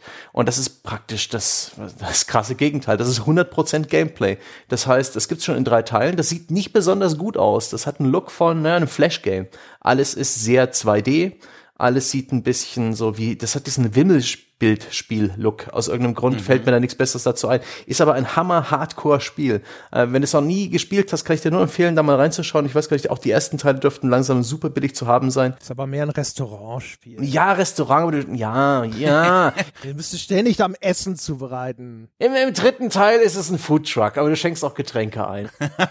ja, jetzt wird's aber schon wieder. Ja, das sind deine Gäste lediglich halt Aufträge und du musst unter Zeitdruck Essen zubereiten und du musst das, du musst praktisch praktisch ein Muskelgedächtnis entwickeln dafür, in welcher Reihenfolge du die Lasagne belegst oder die Sandwiches machst. Du musst dir Sonderwünsche merken. Das ist der Hammer. Das stresst dich so sehr. Gleichzeitig ist es so befriedigend, das perfekt hinzubekommen. Aber gut, gut, gut, dann streiche ich das gleich hier. Moment, vielleicht hört man das. streiche ich wieder Jetzt durch. vor allem nicht die Liste vorlesen. Ich überlege gerade, genau, die Kneipe als Level. Ein Level, der in einer Kneipe stattfindet und nicht, ja, plötzlich hält das Rollenspiel-Gameplay an und du holst dir deine mhm. Quests in der Kneipe ab. Nein, egal was ich in diesem Spiel tue, ich tue es plötzlich auch in der Kneipe. Da fällt mir ähm, insbesondere Metal Gear Solid 2 ein, die, ähm, die Tanker-Mission, die es damals auch als Demo gab. Da gab es eine Kneipe, also eine Bar, und die war fantastisch. Da gab es auch eine Schießerei. Und da hat die, das war einfach für mich als Grafikhure damals der absolute Shit, was da alles kaputt ging.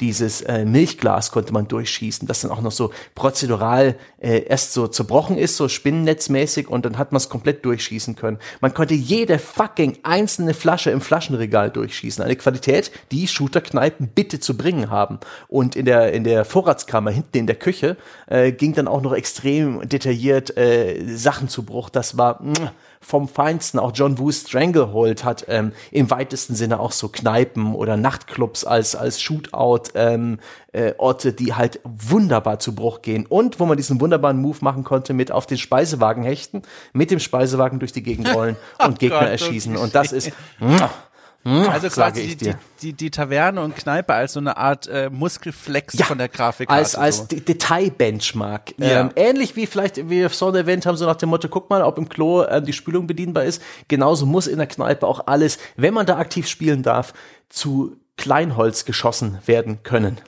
Hm. Das ist übrigens ganz nett, wenn du das so sagst. Ähm, da fällt mir auch ein, in Kneipen experimentiere ich sehr gerne damit, was alles so kaputt gehen kann.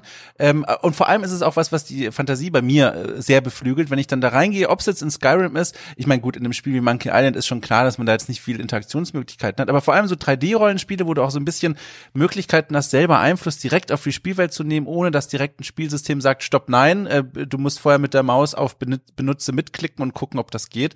Da fühle ich mich immer wieder, ertappe ich mich mich immer wieder dabei, wie ich kurz über, über, überlege, oh, jetzt wäre ich schon mal neugierig, wenn ich jetzt hier mal so, so ein Eimerchen, ein Holzeimerchen aus dem Inventar nehme und irgendwie auf den Tresen setze, ob das geht. Bleibt der da stehen? Äh, sagt der Barkeeper irgendwas? Das ist ganz nett. So eine Taverne als Spielplatz für so, für solche Spielmechaniken, so, das habe ich auch gemerkt. Das mache ich sehr, sehr gerne. Ja, aber auch das ist eigentlich, also das ist keine wirkliche Eigenschaft von Kneipe, sondern in so einem Spiel wie Stranglehold will ich überall eine möglichst detaillierte Spielumgebung haben, vollgestopft mit physikalisch interakt interaktiven Elementen, die dann halt auseinanderfliegen und dann ist das halt einmal das China-Restaurant und dann ist es mal die Kneipe oder der Nachtclub und dann das nächste Mal ist es das Casino oder sonst irgendwas anderes. Das ist halt aber echt kein Typikum. Was mir eingefallen ist, jetzt sozusagen ein bisschen nachtragend, also im Sinne von, ich hab's, äh, habe das, das äh, verschleppt, das einzubringen, was mir jetzt jetzt eingefallen ist, aber wo die Kneipe tatsächlich so einen soziokulturellen Ausdruck geschafft hat, war in Mafia 3 wo du ja einen, äh, diesen, diesen schwarzen Mafiosi spielst, ich glaube in den 60ern, ich weiß nicht mehr genau, ja, welche Zeitperiode das so, war, ja. aber auf jeden Fall, wenn du dort dann Bars betreten hast oder sowas, dann wurdest du ja rassistisch rauskomplimentiert. Ja. Und das war dann, ist eines der wenigen Beispiele, die mir jetzt gerade einfallen, wo ich gedacht habe, so, ach ja, richtig, genau. Das hat so einen zeitgeschichtlichen Hintergrund nochmal sehr schön illustriert, weil du auch genau eben aus ganz vielen, eigentlich fast allen anderen Spielen gewohnt bist. Du kannst da einfach nur reinlaufen und so eine Taverne, eine Bar, eine Kneipe oder was auch immer ist ja selten eigentlich ein Ort, wo ähm, dir Feindseligkeit entgegenschlägt. Manchmal ist es tatsächlich so ein Moss Eisley, wo jetzt halt hier der schlimmste Abschaum und die verruchtesten Gestalten des Universums zusammenkommen und so. Aber es ist nicht so, dass da jetzt hier direkt die Truppen in Stellung gehen, sobald du nur durch die Tür kommst. Außer mhm. du bist ein Druide, weil du da ja nicht erwünscht bist. Ähm, das war jetzt aber, das war, ist eines der wenigen Beispiele, wo sie das geschickt, finde ich, zur Illustration nutzen, weil das da stark kontrastiert. Ne? Du bist, wenn ich jetzt in das äh, Hauptquartier der gegnerischen äh, Mafia-Gang laufe, ist klar, dass die da alle sofort ihren Finger am Abzug haben. Dass ich in einer Kneipe sofort irgendwo äh, Feindseligkeit begegne, das ist ungewöhnlich. Und das hat das natürlich dann tatsächlich in dem Moment auch zu einem relativ effektiven Ausdruck gemacht. Mhm. Ja, das ist spannend, aber genau, genau, solche Dinge finde ich sehr interessant an diesem Raum und das funktioniert eben bei mir auch im kleineren Rahmen. Die müssen nicht unbedingt in Skyrim sagen, ey, Reptilienvieh, ich gehe wieder raus, sondern ich gehe dann da rein und lasse erstmal die Szenerie auf mich wirken. Aber da gehört natürlich auch ein bisschen Kopfkino dazu. Aber genau, diese Szenen, die erinnern mich dann auch sehr an The Witcher, was ich ja vorhin beschrieben habe, dass die Spielwelt direkt auf dich reagiert und hier quasi der kompromierte Raum an, an Wertebildern äh, existiert, die alle auf dich losgelassen werden, sobald du reingehst. Das dürften auch ruhig viel mehr Spiele machen. Das wirklich dann mal auch zu spüren bekommt, wie man eigentlich in dieser Spielwelt selbst als Spieler gerade steht. Das würde ich mir tatsächlich häufiger wünschen, gerade in Rollenspielen. Ja, das ist halt aber auch, also wie gesagt, das ist halt die Ausnahme. Und es ist ja immer unterwandert dadurch, dass deine Spielfiguren so mächtig sind. Das war bei Mafia 3 so und bei Witcher mhm. eigentlich noch viel mehr, weil du da ja sogar quasi der Erzählung nach so einen Übermenschen spielst. Das heißt, du sitzt eigentlich dort immer in dieser Gewissheit so, wenn mir einer blöd kommt, dann mache ich sie halt alle platt. Ich meine, so war es in Witcher auch. Da wirst du ja dann so, die, die gehen dich dann ja auch so richtig asozial an, ja. ja und du sitzt ja eigentlich die ganze Zeit schon da mit der Faust in der Tasche und denkst dir so, ja, weißt du, wenn ich jetzt will, dann klicke ich diese Dialogoption an, bei der ich weiß, dass das den Kampf auslöst. Und dann bringe ich euch alle um. Ja. du wirst enthauptet, ja, dich, dich, dich schlage ich einfach nur so zu Brei. Aber du, du, du, du bist eigentlich nur damit beschäftigt, im Kopf auszumalen, welchen von denen du jetzt vielleicht mit welcher Waffe hinrichtest. Aber es ist äh, für dich ja jederzeit außer Frage, dass, dass das für dich eine absolut gangbare Option ist, dich einfach dort mit diesen vier Trotteln anzulegen, die offensichtlich zwar wissen, was ein Witcher ist, dass sie ihn nicht mögen, aber noch nicht mitbekommen haben, ja, dass das so ein bisschen ist, als wie wenn du in den Löwenkäfig steigst und den Mittelfinger hochhältst. Hm. Ich habe noch, ich, ich, ich habe einen großen Aspekt äh, zu diesem Thema noch offen, den ich vielleicht jetzt mal hier kurz anstellen möchte. Ich habe es vorhin versucht, schon mit Valhalla so ein bisschen in diese Richtung zu bringen, aber jetzt sage ich es mal ganz explizit. Ich habe mich in Vorbereitung auf diese, diesen Cast auch mal umgeguckt, weil das eigentlich auch ein Genre ist, in dem ich mich persönlich sehr wohl fühle. Aufbauspiele, Managementspiele. Und was gibt es denn da eigentlich in Richtung Tavernenaufbau? Also, dass man wirklich sagt, so ähnlich wie in Valhalla, nur noch viel weiter gesponnen, man baut sich die eigene Taverne, man muss sich darum kümmern, dass es den Gästen gut geht. Und man kann damit ja so viel machen. Dann kommen da irgendwelche Abenteuer rein, dann muss man denen die passenden Getränke geben. Dann, äh, dann erzählen die einem Dinge, die in der Welt passieren. Man kann vielleicht sogar eigene Quests verfassen oder zusammenklicken und den Leuten in die Hand drücken. Und je besser, besser deine Quests sind als Barkeeper, desto mehr Leute kommen wieder zu dir in die Kneipe. Da kann man ja so viel Sachen machen. Und dann stelle ich fest, wenn ich so einfach mal diese, die Schlagworte Google, äh, beziehungsweise bei Steam zum Beispiel durchjage, die Spiele, die da erscheinen, da gibt es zwar welche, aber alle davon sehen nicht so aus, dass ich sie wirklich spielen möchte. Die sind entweder, also sie sind immer von kleinen Entwicklerteams, was ja per se erstmal nicht schlecht ist, aber entweder schon seit fünf Jahren im Early Access und seit vier Jahren keine Updates mehr. Ähm, sie sind äh, total buggy, die Leute sind unzufrieden damit. Und da frage ich mich, warum gibt es denn nicht endlich mal ein, ein Tavernen-Management-Simulator, dass man sowas machen kann? So eine Mischung aus, ich baue die Taverne und meinetwegen, ich muss auch darum, mich darum kümmern, dass ich den, den Leuten, den Abenteurern tolle Quests anbieten kann, damit die dann auch wirklich jedes Mal zurückkehren in meine Taverne. Dass es sowas nicht gibt, verstehe ich nicht. Das ist doch Gold auf der Straße. Muss ich etwa erst Programmiersprachen lernen, um diesen Erfolgs-Steam Indie-Hit zu produzieren? Ich verstehe es nicht. Es ist fast schon Frustration, dass dieses Spiel nicht existiert. Das stimmt, da gab's dieses, oh, ist Google schnell genug? Crossroads Inn zum Ganz Beispiel. genau, das, das, das ist mir ja. auch aufgefallen. Das hat einen super Pitch, mehr oder weniger. Hier, mach ja. diese Taverne auf, du bist der Dreh- und Angelpunkt, bei dir kommen die Abenteurer vorbei. Aber es ist halt so wirklich, ah, das, es liefert nicht ab. Es ist halt also Early Access Rohbau ähm, und der, der wird auch niemals funktionieren, dem fehlt die Seele.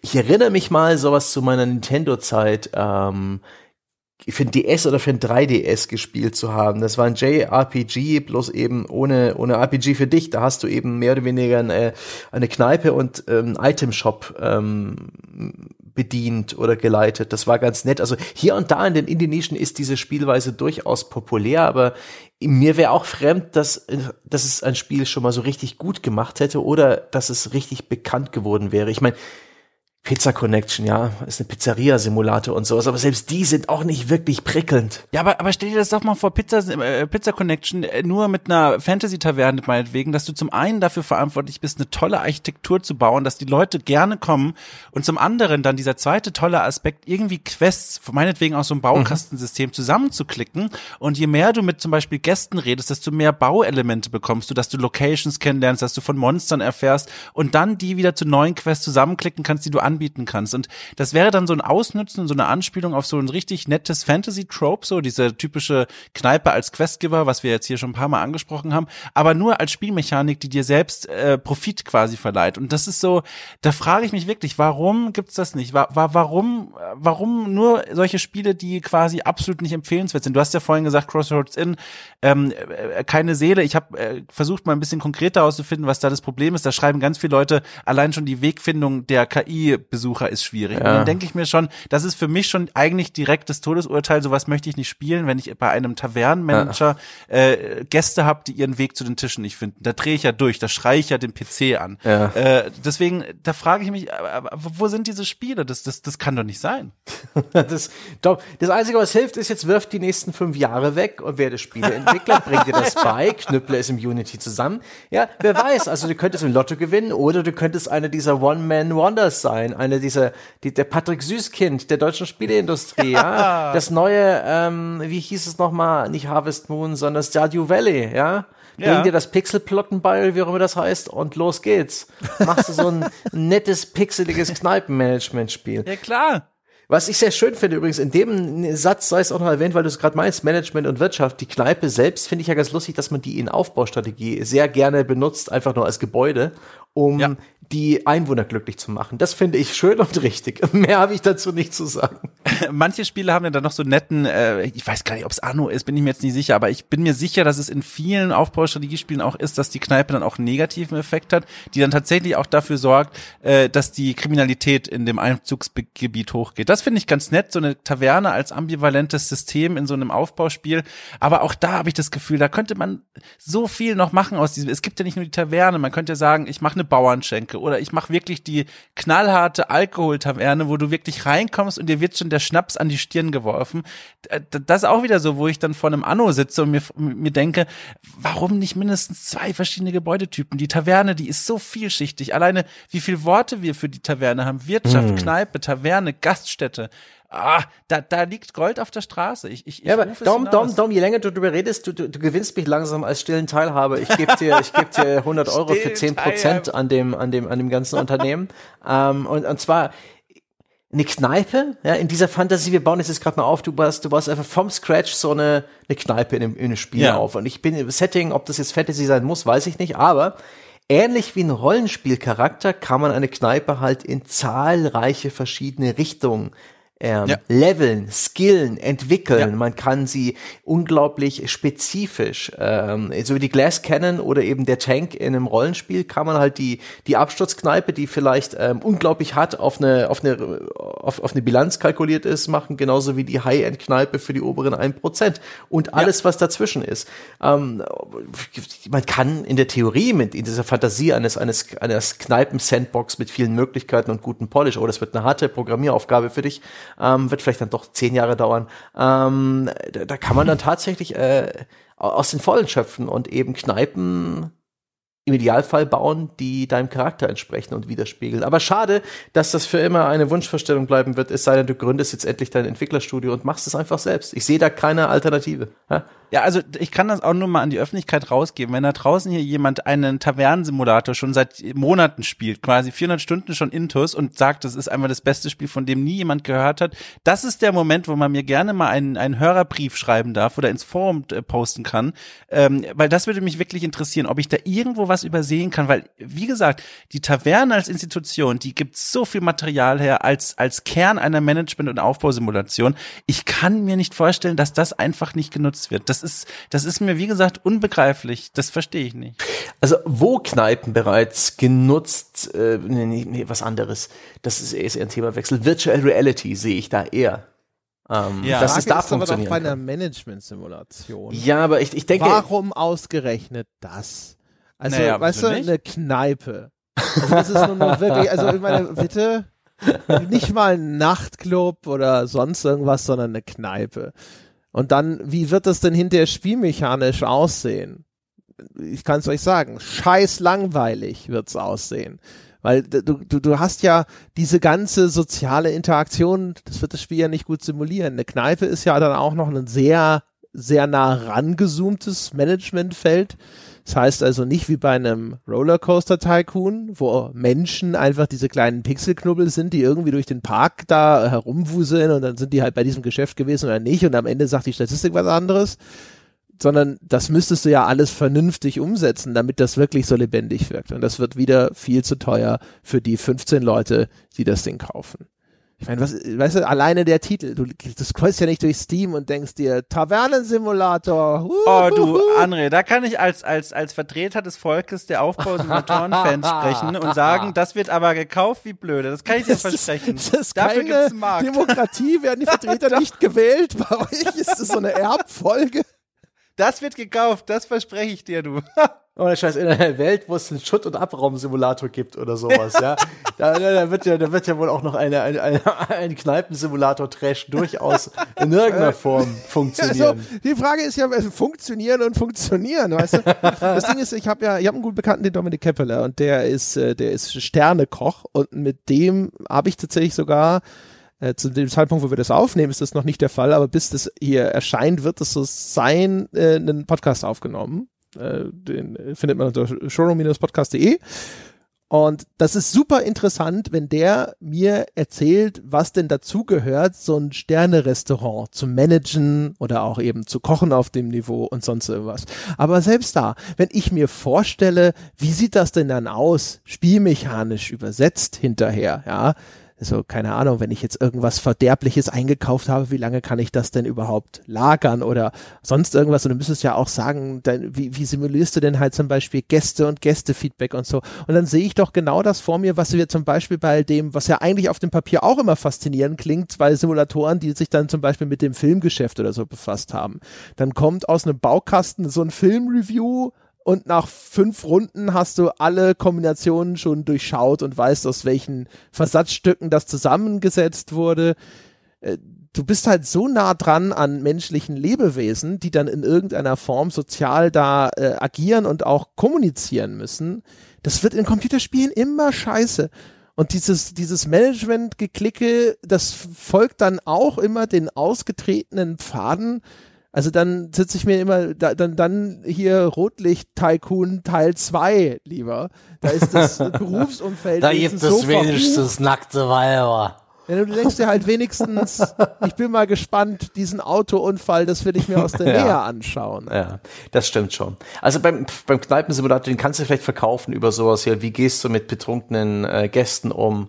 Äh, äh, das Klo sauber mach Minispiel. Es hat wieder jemand die Schüssel nicht getroffen. Was übrigens passiert, ist in der Kneipe von einem Kumpel von mir, der arbeitet in einer, da gibt es einen Phantomscheißer, der neben das Klo macht. Nummer zwei. Regelmäßig. Also alle paar Wochen ja, sucht er diesen Laden heim. Das ist die, die physische Ein-Sterne-Wertung. da war jemand sehr unzufrieden. Ah, es ist die, die kleine Rebellion, ja. ich finde, das ist schon, das ist schon eine mittelgroße Rebellion mindestens. Ja, ja. Also zumindest innerhalb dessen, was so einer Einzelperson möglich ist, muss ich sagen, das ist schon ein schweres Geschütz. Ach Gott, ja. Ja, aber vielleicht, ähm, was uns noch fehlt, ist natürlich, ähm, sind im weitesten Sinne Mehrspielerkneipen. Ich weiß gar nicht, ob sowas gibt. Ich bin mir sicher, es gibt in Second Life oder so ähnlichen, so Lebenssimulationen, Multiplayer-Dingern durchaus interessante Kneipen, genauso wie eben angedeutet in Virtual Reality, wo die Kneipe auch praktisch ein relativ natürlicher Ort ist, um äh, miteinander äh, online zu interagieren. Gab ja zum Beispiel auch diesen diesen Comedy Club, wo man Stand-up-Comedy macht, abwechselnd miteinander. Das ist nicht wirklich Kneipe, aber so in dem, in diesem ganzen Begriffsraum sehe ich durchaus die Kneipe als etwas, was funktionieren kann, aber da kenne ich sie halt nicht und habe auch nicht jetzt das mega Interesse. Mir fiel auch kein Multiplayer-Spiel ein, wo die Kneipe jetzt in irgendeiner Form mal besonders gewesen wäre für mich. Es gibt tatsächlich eine sehr berühmte Kneipe im Online-Raum und zwar die Taverne von Goldhain in World of Warcraft. Ähm, eine Taverne, die mich beruflich äh, einige Monate begleitet hat, denn äh, ich habe die mal besucht und sollte die eigentlich besuchen, äh, um mal zu gucken, hey, sprich mal mit den Leuten da, weil auf den Rollenspielservern von, von WoW, da ist es schon seit Jahren quasi ein Treffpunkt, vor allem für eine erotische Rollenspiel-Community. Das heißt, da kommen Spieler zusammen und die chatten da quasi miteinander und betreiben so erotisches Rollenspiel. Und das ist halt richtig cool. Die haben da quasi so ihren Treffpunkt auch schon seit über sechs, sieben, acht Jahren. Und die treffen sich da und machen das eben. Und das bedeutet, die setzen sich in diese Taverne, die ist auch wunderschön gelegen, äh, an einem relativ idyllischen Ort in der Spielwelt, äh, an der Lichtung quasi eines großen Waldes. Äh, da, da erscheint auch häufig der Mond. Es ist überhaupt eine sehr, sehr gemütliche Umgebung. Da treffen sich die Leute dann in der Kneipe und stellen sich quasi gegenüber Gegenüber auf und fangen dann an, in so einem Chat miteinander, den auch alle mitlesen können, äh, außer man stellt dann auf privat, äh, erotisches Rollenspiel zu betreiben. Äh, Cybersex quasi. Und das ist ja erstmal richtig cool. Und das Problem ist nur, dass es da auch schon seit Jahren eine Community gibt an Leuten, an Trollen eigentlich, an, an Leuten, die dann versuchen, das so ein bisschen zu stören und sich drüber lustig zu machen. Das heißt, die laufen dann da rum, da gibt's einen, der hat so eine Schneekanone in der Hand gehabt und hat dann gerufen, hey, das ist Sperma und hat dann die Schneekanone abgefeuert und sowas.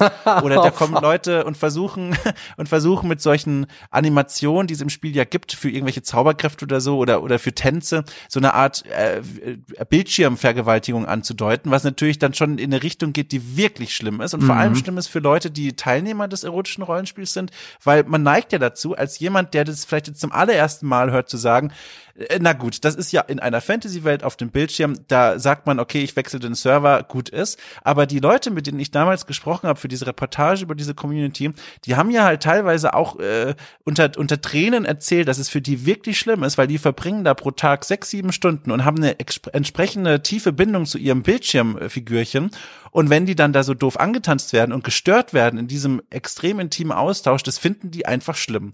Und das ist zum Beispiel so eine Taverne, die mir in, in, im, im Kopf geblieben ist, weil es dort zum einen eben diese faszinierende Rollenspiel-Community gibt und zum anderen diese großen Konflikte gibt zwischen den Leuten, die das betreiben wollen und Trollen, die einfach reingehen und sagen, guck mal, den Spaß verderbe ich euch. Das ist auch so ein Punkt an so ein Schmelztiegel, wo zwei ja fast schon Kulturen zusammentreffen. MMOs oder alles, was diese, wo, wo äh, quasi spielerbemächtigte Figuren in größerer Zahl unterwegs sind, das ist das Einzige, wo ich mir vorstellen kann, dass eine Kneipe als sozialer Ort dann auch tatsächlich funktioniert, weil dort natürlich dann auch richtige Menschen dahinter stehen und dann ist diese Bandbreite einer sozialen Interaktion tatsächlich möglich, ne? das, was eine Computerspielfigur einfach nie leisten kann, die dann entweder monoton wird oder sowieso ganz andere Aufgaben hat und dann so ein Questautomat ist eigentlich nur. Ähm, und dann, äh, dann ist natürlich klar, dass das dann auf einmal wirklich zu einem richtigen Treffpunkt wird. Ne? So wie halt keine Ahnung, auch vielleicht irgendwelche anderen Social Hubs. Ne? Jetzt nicht, also in Destiny gibt's ja ne, diesen Tower als dedizierten Ort. Ich vermute, dass das jetzt nicht in einer großen Bandbreite von Leuten genutzt wird, um zu sagen, ja, da treffen wir uns. Aber auch das wird vorkommen. Aber es gibt ja sicherlich, oder hier Second Life zum Beispiel, äh, das ja auch zum Beispiel insofern passt, weil es dort ja auch eine sehr große Gruppe von Örtlichkeiten, virtuellen Welten gibt, die für irgendeine Art von erotischem Austausch gemacht sind sogar. Also von denen, die, die, die sind dann wirklich vorsätzlich. Das ist nicht irgendwie umfunktioniert von Teilen der Community, sondern das ist dann halt auch von jemandem schon so gebaut worden oder sogar zur Verfügung gestellt worden. Oh.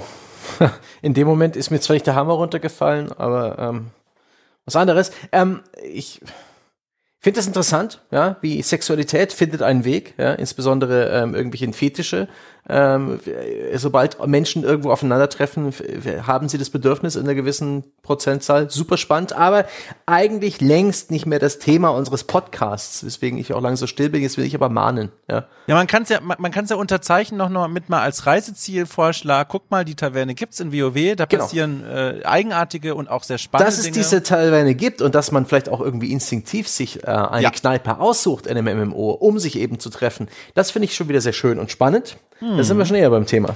Das finde ich halt auch, also das ist so, dadurch, dass ich MMOs eigentlich nicht spiele, äh, da fehlen mir natürlich dann die Erfahrungswerte. Aber das ist das, wo ich mir zumindest vorstellen kann, dass das funktioniert.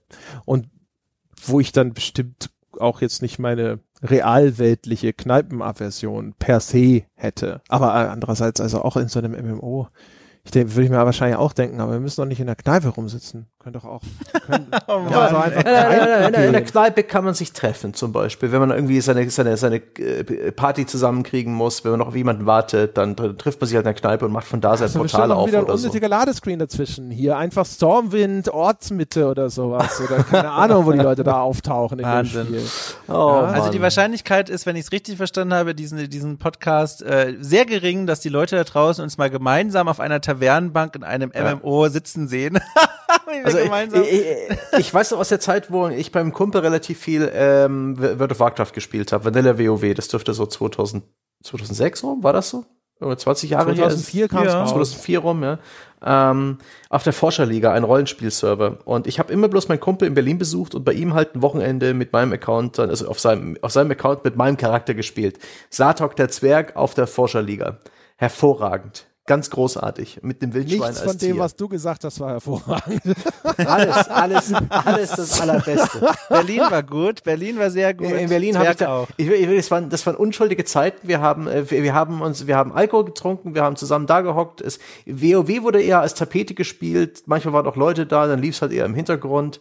Ähm, aber es war halt so eine schöne, das hat uns beide super interessiert.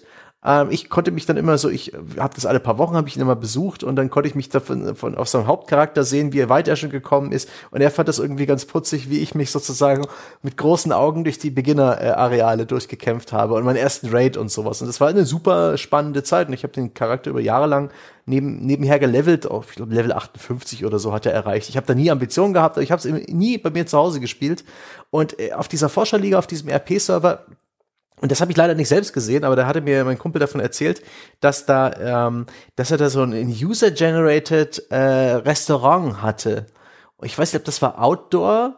Ähm, da haben sie sich irgendwo getroffen und da hat dann auch jemand eine Speisekarte geschrieben, und zwar als Brief in-game. Da gibt's ja so Pergament, da kann man irgendwie sich eine Nachricht schreiben und sich das praktisch als Item gegenseitig per Post schicken. Aber die hat er eben, da hat praktisch eine Speisekarte geschrieben und dann diverse, gibt ja auch so Rezepte, die man craften kann. Dann hat dann der Eigentümer dieser Kneipe oder dieses, dieses Freiluftrestaurants eben ähm, äh, Essen gemacht und es gab dann äh, einen Termin in der Woche, glaube ich, wo sich dann die Leute da getroffen haben. Und der, mein Kumpel war dann echt irgendwie total verwundert und amüsiert, dass er da mal irgendwie auf Leute gestoßen ist, die da zusammensaßen und dann auch direkt eine Einladung bekommen. Und hier, schau doch das nächste Mal vorbei, hier sind unsere Informationen. Das alles halt 100% in der jeweiligen Rolle. Das fand ich sehr, sehr schön.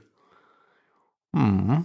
Also nicht bloß hier, ähm, ne, äh, Sexuelles geht da auf Rollenspielservern und hat mit Kneipe zu tun. Ich glaube, die, das gemeinsame, ja, das gemeinsame Verzehren von Essen. Das, der gemeinsame Genuss von Alkohol äh, in den Abend hinein ist eins der, unserer Grundbedürfnisse. Etwas, das ist auch angesichts von Corona äh, mir echt ein bisschen wehtut. Das ist der Teil des Lebens, den ich wirklich schlimm vermisse. Ich brauche keine Fußballspiele in meinem Leben, ich brauche keine Malls mit dick einkaufen, ähm, aber einfach mal wieder auf einer Bierbank sitzen, ähm, das vermisse ich. Ja, also ich meine, das ist natürlich so eine, so eine super zentrale soziale Institution. Mhm. Ne? Also jetzt zum Beispiel halt auch, also jetzt mit Corona und bla, so, dass man zum Geburtstag, äh, also als ich Geburtstag hatte, dann normalerweise fahre ich ja zu meinen Eltern und normalerweise äh, ist man immer irgendwie, weißt du, wenigstens Kuchen essen oder abends essen gegangen oder sonst irgendwas. Ne? Das ist alles, wenn sowas dann wegfällt, das äh, fällt dann selbst so einem Sozialabstinenzler wie mir schmerzlich auf. Also es gibt natürlich so bestimmte Institutionen, äh, so quasi ritualisierte Abläufe oder sowas, wenn die irgendwie gestört sind, das ist dann halt echt schon sehr, da hast du, das hinterlässt natürlich eine Lücke und umgekehrt ist das natürlich so eine ganz typische menschliche Tendenz, sich bei sowas dann zusammenzufinden. Das ist schon auf jeden Fall richtig. Das Essen findet dann halt aber auch wahrscheinlich oder das Trinken muss dann halt vor dem Bildschirm stattfinden, weil im Spiel ist es halt dann auch wieder kategorisch unbefriedigend. Insbesondere ja. weil, ne, wie, was, wie ist denn deine Spielfigur? Klick, fertig. Ist halt so, ah. Und die Spiele, die dann, das ist ja auch was, was dann gerne mal gemacht wird. Das hatten wir ja vorhin schon. Bei Red Dead ist es dieses eher Cutscene-artige. In GTA mhm. konntest du dich ja zum Beispiel so richtig besaufen. Und dann war ja Nico Bellic äh, eine Zeit lang halt, wenn er betrunken war, halt einfach scheiße zu steuern, mhm. hat mal gekotzt, ist auf die Fresse geflogen. Und das machst du zweimal, es ist witzig, dass das geht.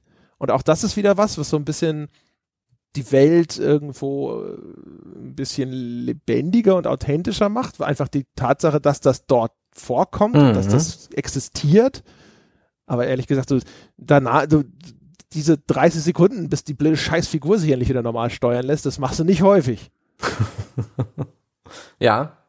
Ja, das, weil du halt währenddessen nicht selber als Spieler besoffen wirst. ja, oder auch, oder weißt du, es gibt ja auch in ganz vielen Rollenspielen dann, dass dann so ein so irgendein komischer Verzerrfilter aktiviert wird, wenn du zu viel Alkohol getrunken hast. Und auch das, das ja, ist ja klar. eigentlich so ein Ding, wo du, das ist halt nervig, ne? Dann kannst du ja die, diese, diese entsprechenden Items kannst du danach eigentlich nach zweimaligem Gebrauch auch aus dem Spiel entfernen, weil dann benutze ich die nie wieder. Weil ich will ja nicht fünf, 50 Sekunden mit so einem Blurfilter durch Skyrim laufen. Da habe ich ja keinen Bock drauf. Nee, es ist eher so ein Moment, so ein Haha, guck mal, daran haben wir auch gedacht. Jetzt weißt du's. Und ja, dann genau. hat man genau. das hinter sich. Aber das, ja, aber das, nee, das Problem ist es ja halt so, ah, da haben sie auch dran gedacht. Und dann, das, das, das ist scheiße. Weil, weißt du? Weil hat ja mit dem realen Zustand nichts zu tun. Bedeutet nur, ah, also meine Figur gewinnt Gesundheit oder was auch immer, indem ich esse oder trinke und alles, was mit Alkohol zu tun hat, werde ich also in Zukunft in diesem Spiel nie wieder anklicken und direkt verkaufen, weil diesen Bullshit will ich ja nicht. No, das ist ja, also, du hast ja vom, vom Trinken im realweltlichen Trinken hast du ja nicht nur diesen Negativeffekt, sondern der Grund, warum die Menschen das tun, ist ja, dass das Ganze vorher äh, eine Phase durchläuft, in der du dich irgendwie munter und heiter oder sonst irgendwie beschwipst fühlst.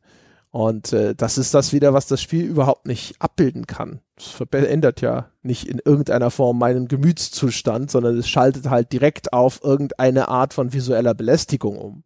Tja, tja, das ist halt irgendwann, irgendwann wird es äh, einen, einen freundlichen VR-Roboter geben, der uns auch direkt an die Vene, ja, einen Zugang legt und uns äh, intoxiniert, ja, uh, wie, wie es das Spiel verlangt. Das wird schön. Freue mich. Ihr werdet die ersten sein, denen ich schreibe aus dem virtuellen Raum, hey, kommt doch vorbei, setzt euch zu mir in die virtuelle Kneipe, dann reden wir nochmal drüber, ob wir nicht doch was machen können gegen eure überwiegende Abneigung gegen die Kneipe im Spiel. Ach Gott, Abneigung. Mich, das ist. Geringschätzung es gibt ja, Sebastian hat es ja vorhin schon mal ganz kurz angeschnitten mit VR. Ne? Es gibt ja schon jetzt so VR-Chatrooms. Mhm.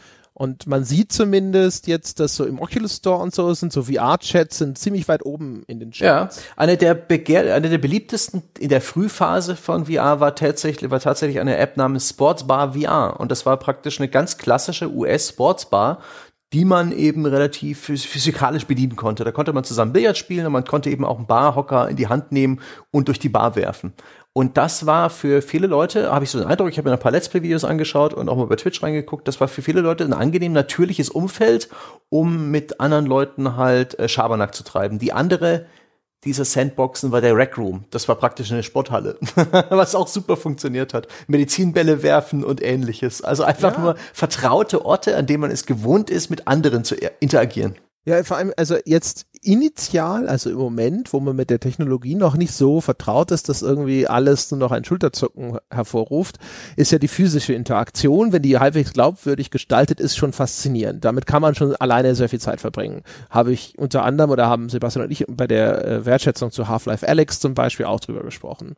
Und ähm, aber auch darüber hinaus, wenn man jetzt zum Beispiel natürlich jetzt in der speziellen Situation, so mit Social Distancing und so, wenn das zur Verfügung stünde, dass man sich da virtuell hinsetzen kann und dann gibt's da auch Getränke und es gibt ja auch zum Beispiel schon diesen Boardgame Simulator, der ja auch recht populär gewesen ist.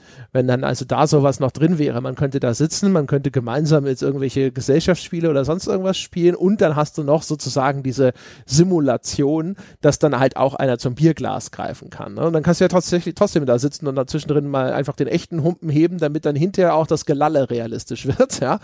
Ähm, das kann ich mir schon eher vorstellen, dass dann das tatsächlich halt so ein, als, als virt, virtueller Raum tatsächlich auch funktioniert. Ne? Weil dann die, diese virtuelle Kulisse genau dieses, diese heimelige Umgebung dir anbietet, die du dir dann halt sonst vielleicht eh ausgesucht hättest. Mhm.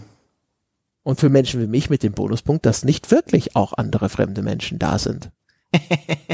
Ich weiß noch, in Mordtau war das, glaube ich. Da gab es dann auch ein paar Spieler, also dieses, dieses Spiel, in dem man ja eigentlich irgendwie äh, in, in Ego-Perspektive auf irgendwelchen mittelalterlichen Schlachtfeldern rumläuft und anderen auf den Kopf haut. Da gab es auch Spieler, die als Händler unterwegs waren, so quasi so Taverne to go, die so einen Bauchladen sich vor den Bauch geschnürt haben und dann gesagt haben, hier, guck mal, ich mache eigentlich gar nichts, ich laufe nur rum und bringe so ein bisschen Gemütlichkeits-Tavernenflair rein. Völlig fehl am Platz, aber fand ich auch nett, dass dort es auch die Taverne hingeschafft hat als so ein kleines Randphänomen. Ach ja, die Taverne. Ich ja. überlege gerade, ob es irgendwelche Multiplayer-Spiele gibt, die, äh, wenn man zu Hause ein Bier dastehen hat und sich mit seinen Freunden trifft, ob die eher so die Taverne erfüllen. Dann ist schon eher der Boardgame Simulator. Also irgendwas, was man so ein bisschen nebenher spielen kann, wo man auf jeden Fall Zeit hat, genau wie in einer echten Kneipe, ähm, nebenher noch ähm, zu quatschen schön, nebenher ein Bierchen zu trinken, aber trotzdem Beschäftigung genug, ja, wie ein schöner Skatabend damals in der Studentenkneipe, Beschäftigung genug, um irgendwie etwas zu tun, ja, um nicht einfach nur, nur zu saufen. ja, aber da gibt's ja echt so, also ich finde, ich finde sogar einige von diesen Games as a Service erfüllen genau diese Funktion. Mhm. Also, ich habe wenn ich mit meinem Bruder zum Beispiel früher sowas wie ein Borderlands gespielt habe, das erfordert über weite Strecken keinen so erheblichen Spielfokus. Mhm. Und dann, dann quatscht du dabei ganz normal. Ja. Läufst halt rum, schießt da irgendwelche großen Insekten, Mutanten oder sonst irgendwas über den Haufen. Aber das ist dann auch etwas, was teilweise eher nebenbei stattfand. An ja. anderen Titeln, so ein Gears of War und so, das verlangt, finde ich, viel mehr Fokus. Ne? Da bist du dann sehr häufig im Game drin und kommunizierst auch einfach sehr stark nur über das Spielgeschehen, was gerade sich da so abspielt und so. Ähm, aber gibt echt sehr viele Spiele, finde ich, wo eigentlich eine normale Unterhaltung sehr gut sogar nebenbei stattfinden kann. Mhm. Ja, stimmt schon. Diese as-a-Service-Spiele sind da echt leider äh, echt gut dafür geeignet, weil man die auch, ähm, jeder kann immer mitspielen. Hat immer jemand was zu tun. Ähm, äh, es ist niemand irgendwie rausgelevelt oder so, oder hat gerade irgendwie, äh, hat das schon durch, ja, geht ja gar nicht. Ähm, da ist es echt ganz gut geeignet. Plug and Play. Also, also quasi Spiele als Taverne, ja, als sozialer als, also Raum, die denselben, zusammenkommen. Ja. Ich spiele ja. ja. auch aktuell, und das werde ich irgendwann auch mal im Podcast verwursten, ähm, das Call of Duty Warzone mit ein paar Kumpels ähm, regelmäßig zum Feierabend und trinkt da auch vielleicht ein Bier oder auch mal keins. Und äh, die Hälfte der Zeit sind wir konzentriert und die andere Hälfte mal, äh, ist halt eher so ein bisschen Schabernack und Blödsinn. Bei und mir so genau das gleiche Spiel. Genau gleiches Spiel, gleicher Nutzen. Ja. Das ist mein Tavernenspiel quasi. Ja, witzig. Hätte ich auch nicht gedacht, dass irgendwann, ja. dass ich zum Game as a Service greife, um meine Kneipe zu ersetzen. Aber es ist, ja. es, es funktioniert ganz gut. Ja. Oh Mann. Zum Schluss habe ich noch ein paar Kneipen auf dem Zettel. ähm, die, die nicht wirklich reingepasst haben bis jetzt oder wo ich den Punkt vergessen habe oder verpasst habe, sie zu nennen. Soll ich sie noch nennen oder soll ich sie einfach ähm, dem, dem, dem, dem, der Vergessenheit anheimfallen lassen? Nenne die eine, die eine, die geile. Fuck, die sind beide gut. Ja. Eine Empfehlung. Eine Reiseempfehlung. Ja, dann Disco Elysium. Disco Elysium hat die Kneipe als Dreh- und Angelpunkt in der Story. In der Kneipe ja. wachst du auf als Cop, der komplett alles hinter sich gebracht hat, der so lange durchgesoffen hat, dass er sich selbst vergessen hat, was ein tolles, ein toller Punkt ist, um sozusagen als Spieler selbst zu entscheiden, wer man sein will. Und äh, vor dieser Kneipe hängt eine Leiche im Baum ähm, in dieser Kneipe hocken Verdächtige. Die, diese Kneipe ist wirklich ein absolut essentieller Ort für das Spiel. Sie ist auch ein bisschen schäbig. Du hast die Option, eine Rumpfütze vom Tresen zu lecken. Es ist einfach nur geil. und sie hat ein schönes Theme. Also irgendwie eins, das mich irgendwie melancholisch macht und das mir lange als Ohrwurm im Kopf geblieben ist. Die Kneipe von Disco Elysium. Ist schon nicht schlecht. Aber ich werde das Gefühl nicht los. Jetzt quasi auf der, auf der, auf der geraden Linie zum, zum, zum, zum Ziel von diesem Sprint, den wir hier absolviert haben gemeinsam, dass ich euch nicht, also vor allem André, äh, nicht begeistern konnte durch meine Wahrnehmung der Kneipe, selbst die Kneipe noch mal ein bisschen mit anderen Augen zu sehen, sich mal durchaus noch mal Monkey Island reinzulegen oder Skyrim. Oder ich kenne die Antwort schon. Und sich da auf so eine Bank zu setzen und mal einfach die Spielwelt einzuatmen. Ich habe das Gefühl, äh, diese heilige Mission wurde heute nicht erfüllt. Oh je, ich höre nur lachen. Du kannst die, die Beitrittsunterlagen zum Club der Tavernenbefürworter gleich wieder in deine Aktentasche zurückräumen. Schade. Also die einzige die, also es gibt so ein, zwei Sachen, die sind mir da in Erinnerung geblieben und auch positiv in Erinnerung geblieben. Also auch diese, das war eher so ein Gothic Nachtclub aus Bloodlines, Vampire the Masquerade Bloodlines. Ähm, auch weil da die wenigen NPCs halt auch wieder ein paar ganz gute Dialogzeilen hatten. Insbesondere gab es ja da die eine Frau an der Bar, bei der, mhm. bei der du dir so fünf, sechs verschiedene schön geschriebene Abfuhren immer erteilen lassen konntest. Das war zum Beispiel mal auch originell. Aber ansonsten, also, also diese Tavernen in Skyrim, gerade Skyrim mit seiner Baukastenarchitektur, der einzige Grund, warum es einem da noch nicht sofort auf den Sack geht, ist ja, weil man das direkt zu, als erstes sieht. Und wenn ich heute nochmal anfangen würde, Skyrim zu spielen, kann das im Erlebnis nur schlechter werden eigentlich. Und bei Monkey Island ist ja, wie gesagt, wie gesagt, da ist sie eine, das ist halt eine, eine, eine Kulisse, das ist halt ein Hintergrundscreen. Und da weiß ich nicht, ob ich jetzt sagen würde, die Bar, da würde ich genauso sagen, keine Ahnung, diese, es gibt ja diese eine Stadt, diesen eine Stadtscreen, was so, was so Fischaugenoptik hat, damit man da diese zwei Straßen, glaube ich, noch in dem Screen untergebracht hat. In meiner Erinnerung war das so ein bisschen perspektivisch geschummelt. Ähm, da würde ich halt auch immer sagen, so, ja, das ist doch hübscher. Das ist doch cooler. Gibt's auch gute Architektur. Warum nicht den Screen anstarren? Ich freue mich auf den, auf den Cast Tavernen Teil 2. Da werden wir das alles nochmal durchdenken. Da werde ich vielleicht nochmal mehr, noch mehr Beispiele nennen und noch häufiger auf diesen Nagel draufhauen, bis er endlich in die Wand namens André eingedrungen ist. Oh, oh, oh, es tut ja, mir fast denn? schon leid, ja. Wieder ja. der Dom praktisch vor der verschlossenen Tür, ja. Die, die Finger hat sich schon blutig gekratzt, aber nein, die Tür wird nicht aufgehen, Dom. Versucht wieder seinen, seinen Laster allein an die Tankstelle zu schieben. ich sehe die Kommentare im Forum auch schon vor mir so, äh, so Zitat, ja, äh, ich, ich sehe es wie André und Sebastian und der Dom ist halt, der ist ein Träumer. Der setzt sich dann einfach, übrigens, äh, das kann ich übrigens auch mal sagen, das habe ich mir gar nicht aufgeschrieben, aber das passt jetzt so gut. Ich höre übrigens auch, um dieses Bild jetzt noch komplett zu machen, um mich endgültig in diese Ecke zu stellen, ich höre unheimlich gerne beim Arbeiten, vor allem beim Schreiben, die Tavern Ambient Soundtracks. Das heißt, Nein. einfach mal bei YouTube eingeben, doch, doch, einfach mal bei YouTube eingeben, Taverne, Himmelsrand oder Skyrim äh, Ambient Soundtrack und dann bekommst du einfach nur 90 Minuten lang die Geräusche der Taverne, von dem Feuer, der Barden im Hintergrund, das Aneinanderstoßen von Humpen. Liebe ich. Das ist mein Soundtrack, zu dem ich arbeite, den ganzen Tag. Oder ja, Träumer ist Ey. nicht das T-Wort, das mir einfällt. Meine Lateinlehrerin hat mich immer Tropf genannt. ah, unsere Lateinlehrerin hatte auch immer die besten, die besten. Ja. Äh, ich trete gleich eine Wendeltreppe ins Kreuz, fand ich zum Beispiel zeitlos. Denk doch mal für fünf Pfennig, hat sie auch gesagt. er hat nur dieselbe, hat nur dieselbe Lateinlehrerin. Aber ähm, in, in, Dom, so blöd das klingt, in, aktuell habe ich derartige Kneipenentzugsentscheidungen. Ich werde das mal ausprobieren. Ja, Vielleicht mit ein bisschen Selbstscham, ja. Äh, hoffentlich auch ohne Zeugen, aber ähm, das, das macht mich fast schon neugierig. Aber vor allen Dingen möchte ich nicht, der Grundinstinkt ist, sich dafür zu hänseln. Aber das, äh, ja. Ja, ich weiß. ich weiß. Aber ich, ich guck mal, ich, ich, ich lasse ich, ich lass es mal in mich gehen. Wir wollen ja auch nicht hier immer bloß Dom-Bashing betreiben, ja. André, Manchmal ist ha? das Bauchgefühl aber auch einfach richtig. ja, also manchmal muss man seiner Intuition folgen. Touché, also ich bin da hin und her gerissen, ne? Weiß auch nicht. Also ich, ich wusste ja schon, auf was ich mich hier heute einlasse. Ich gefühlt bin ich noch gut rausgekommen. Ich, also ich bin noch gut gelaunt, aber aber ja, Hört euch das ruhig mal an, gebt das ruhig mal ein. Ambient Soundtrack gibt's zu fast jeder Taverne und wer es ganz hart möchte, hat nur noch bedingt mit Tavernen zu tun, aber jetzt habe ich das Mikro, jetzt kann ich sagen, es gibt auch zum Beispiel Aufnahmen von der British Library, wo du Leute umblättern hörst und husten hörst. halt. auch, auch, das höre ich sehr gerne beim Arbeiten. Nein, das geht zu weit. Wirklich, wirklich, nein. oh Mann, hervorragend. Ja. Ey, also auf jeden Fall werde ich in Zukunft, äh, wenn ich in einer, in einer Taverne, in einem Computerspiel begegne, werde ich zwar wahrscheinlich immer noch tief und bedauernd einatmen, ja, und den Kopf ein bisschen senken, aber dann werde ich wenigstens an Dom ja, ja und, und seine Wunderwelt denken, ja, beim Betreten. ich so, mich so für fünf Sekunden lang werde ich mich irgendwie abmühen, in diesen, diesen Spirit irgendwie aufzugreifen, ja, diese Perspektive einzunehmen.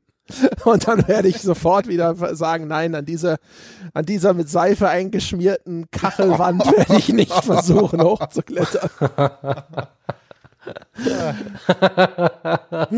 Ach schön, Gott. Na schön. dann also. Dann soll es es gewesen sein zum Thema Tavernen, meine Damen und Herren. Ich hoffe, ja. Sie da draußen hatten ebenso viel Freude wie wir, so viel Freude wie Dom beim Betreten einer gut ausgestatteten Bar, ja, wie beim, ja. beim Lauschen des äh, Hintergrund-Soundtracks, wenn klingenden, mit klingenden Biergläsern. ähm, wenn Sie das auch äh, zu schätzen wussten, dann können Sie ihre, ihre, ihre Anerkennung zum Ausdruck bringen auf iTunes und ähnlichem, können dort die verdiente 5-Sterne-Wertung vergeben, das wäre sehr nett. Oder Sie senken sich so, ach Gott, ja, wenn ich nicht jetzt sofort mehr Dom Shot zum Beispiel in meinem Leben habe, wie soll ich denn dann über die Runden kommen? Ja, wie kann ich die der Alltagsdepression weiter entfliehen. Das können Sie tun, indem Sie einfach Abonnent werden, gamespodcast.de slash Abo oder patreon.com slash auf ein Bier. Ja, es gibt noch viele andere Folgen. Sie wissen noch gar nicht, was der Dom alles sonst noch alles toll finden kann, außer Tavernen. da sollten Sie jetzt dringend ja, losziehen und sich etwas tiefgreifender informieren. Sie, Sie haben keine Ahnung. Sie wissen ja gar nicht. Hallo. Sie werden nicht glauben, was der Mann mag. Und die dritte Sache brachte uns zum Staunen. Ah, und all das und äh, noch viel mehr können Sie diskutieren unter forum.gamespodcast.de. Auch wird es bekannt als das weltbeste Spieleforum bei Land und Leuten. Das soll es gewesen sein für diese Woche. Wir hören uns nächste Woche wieder. Bis dahin.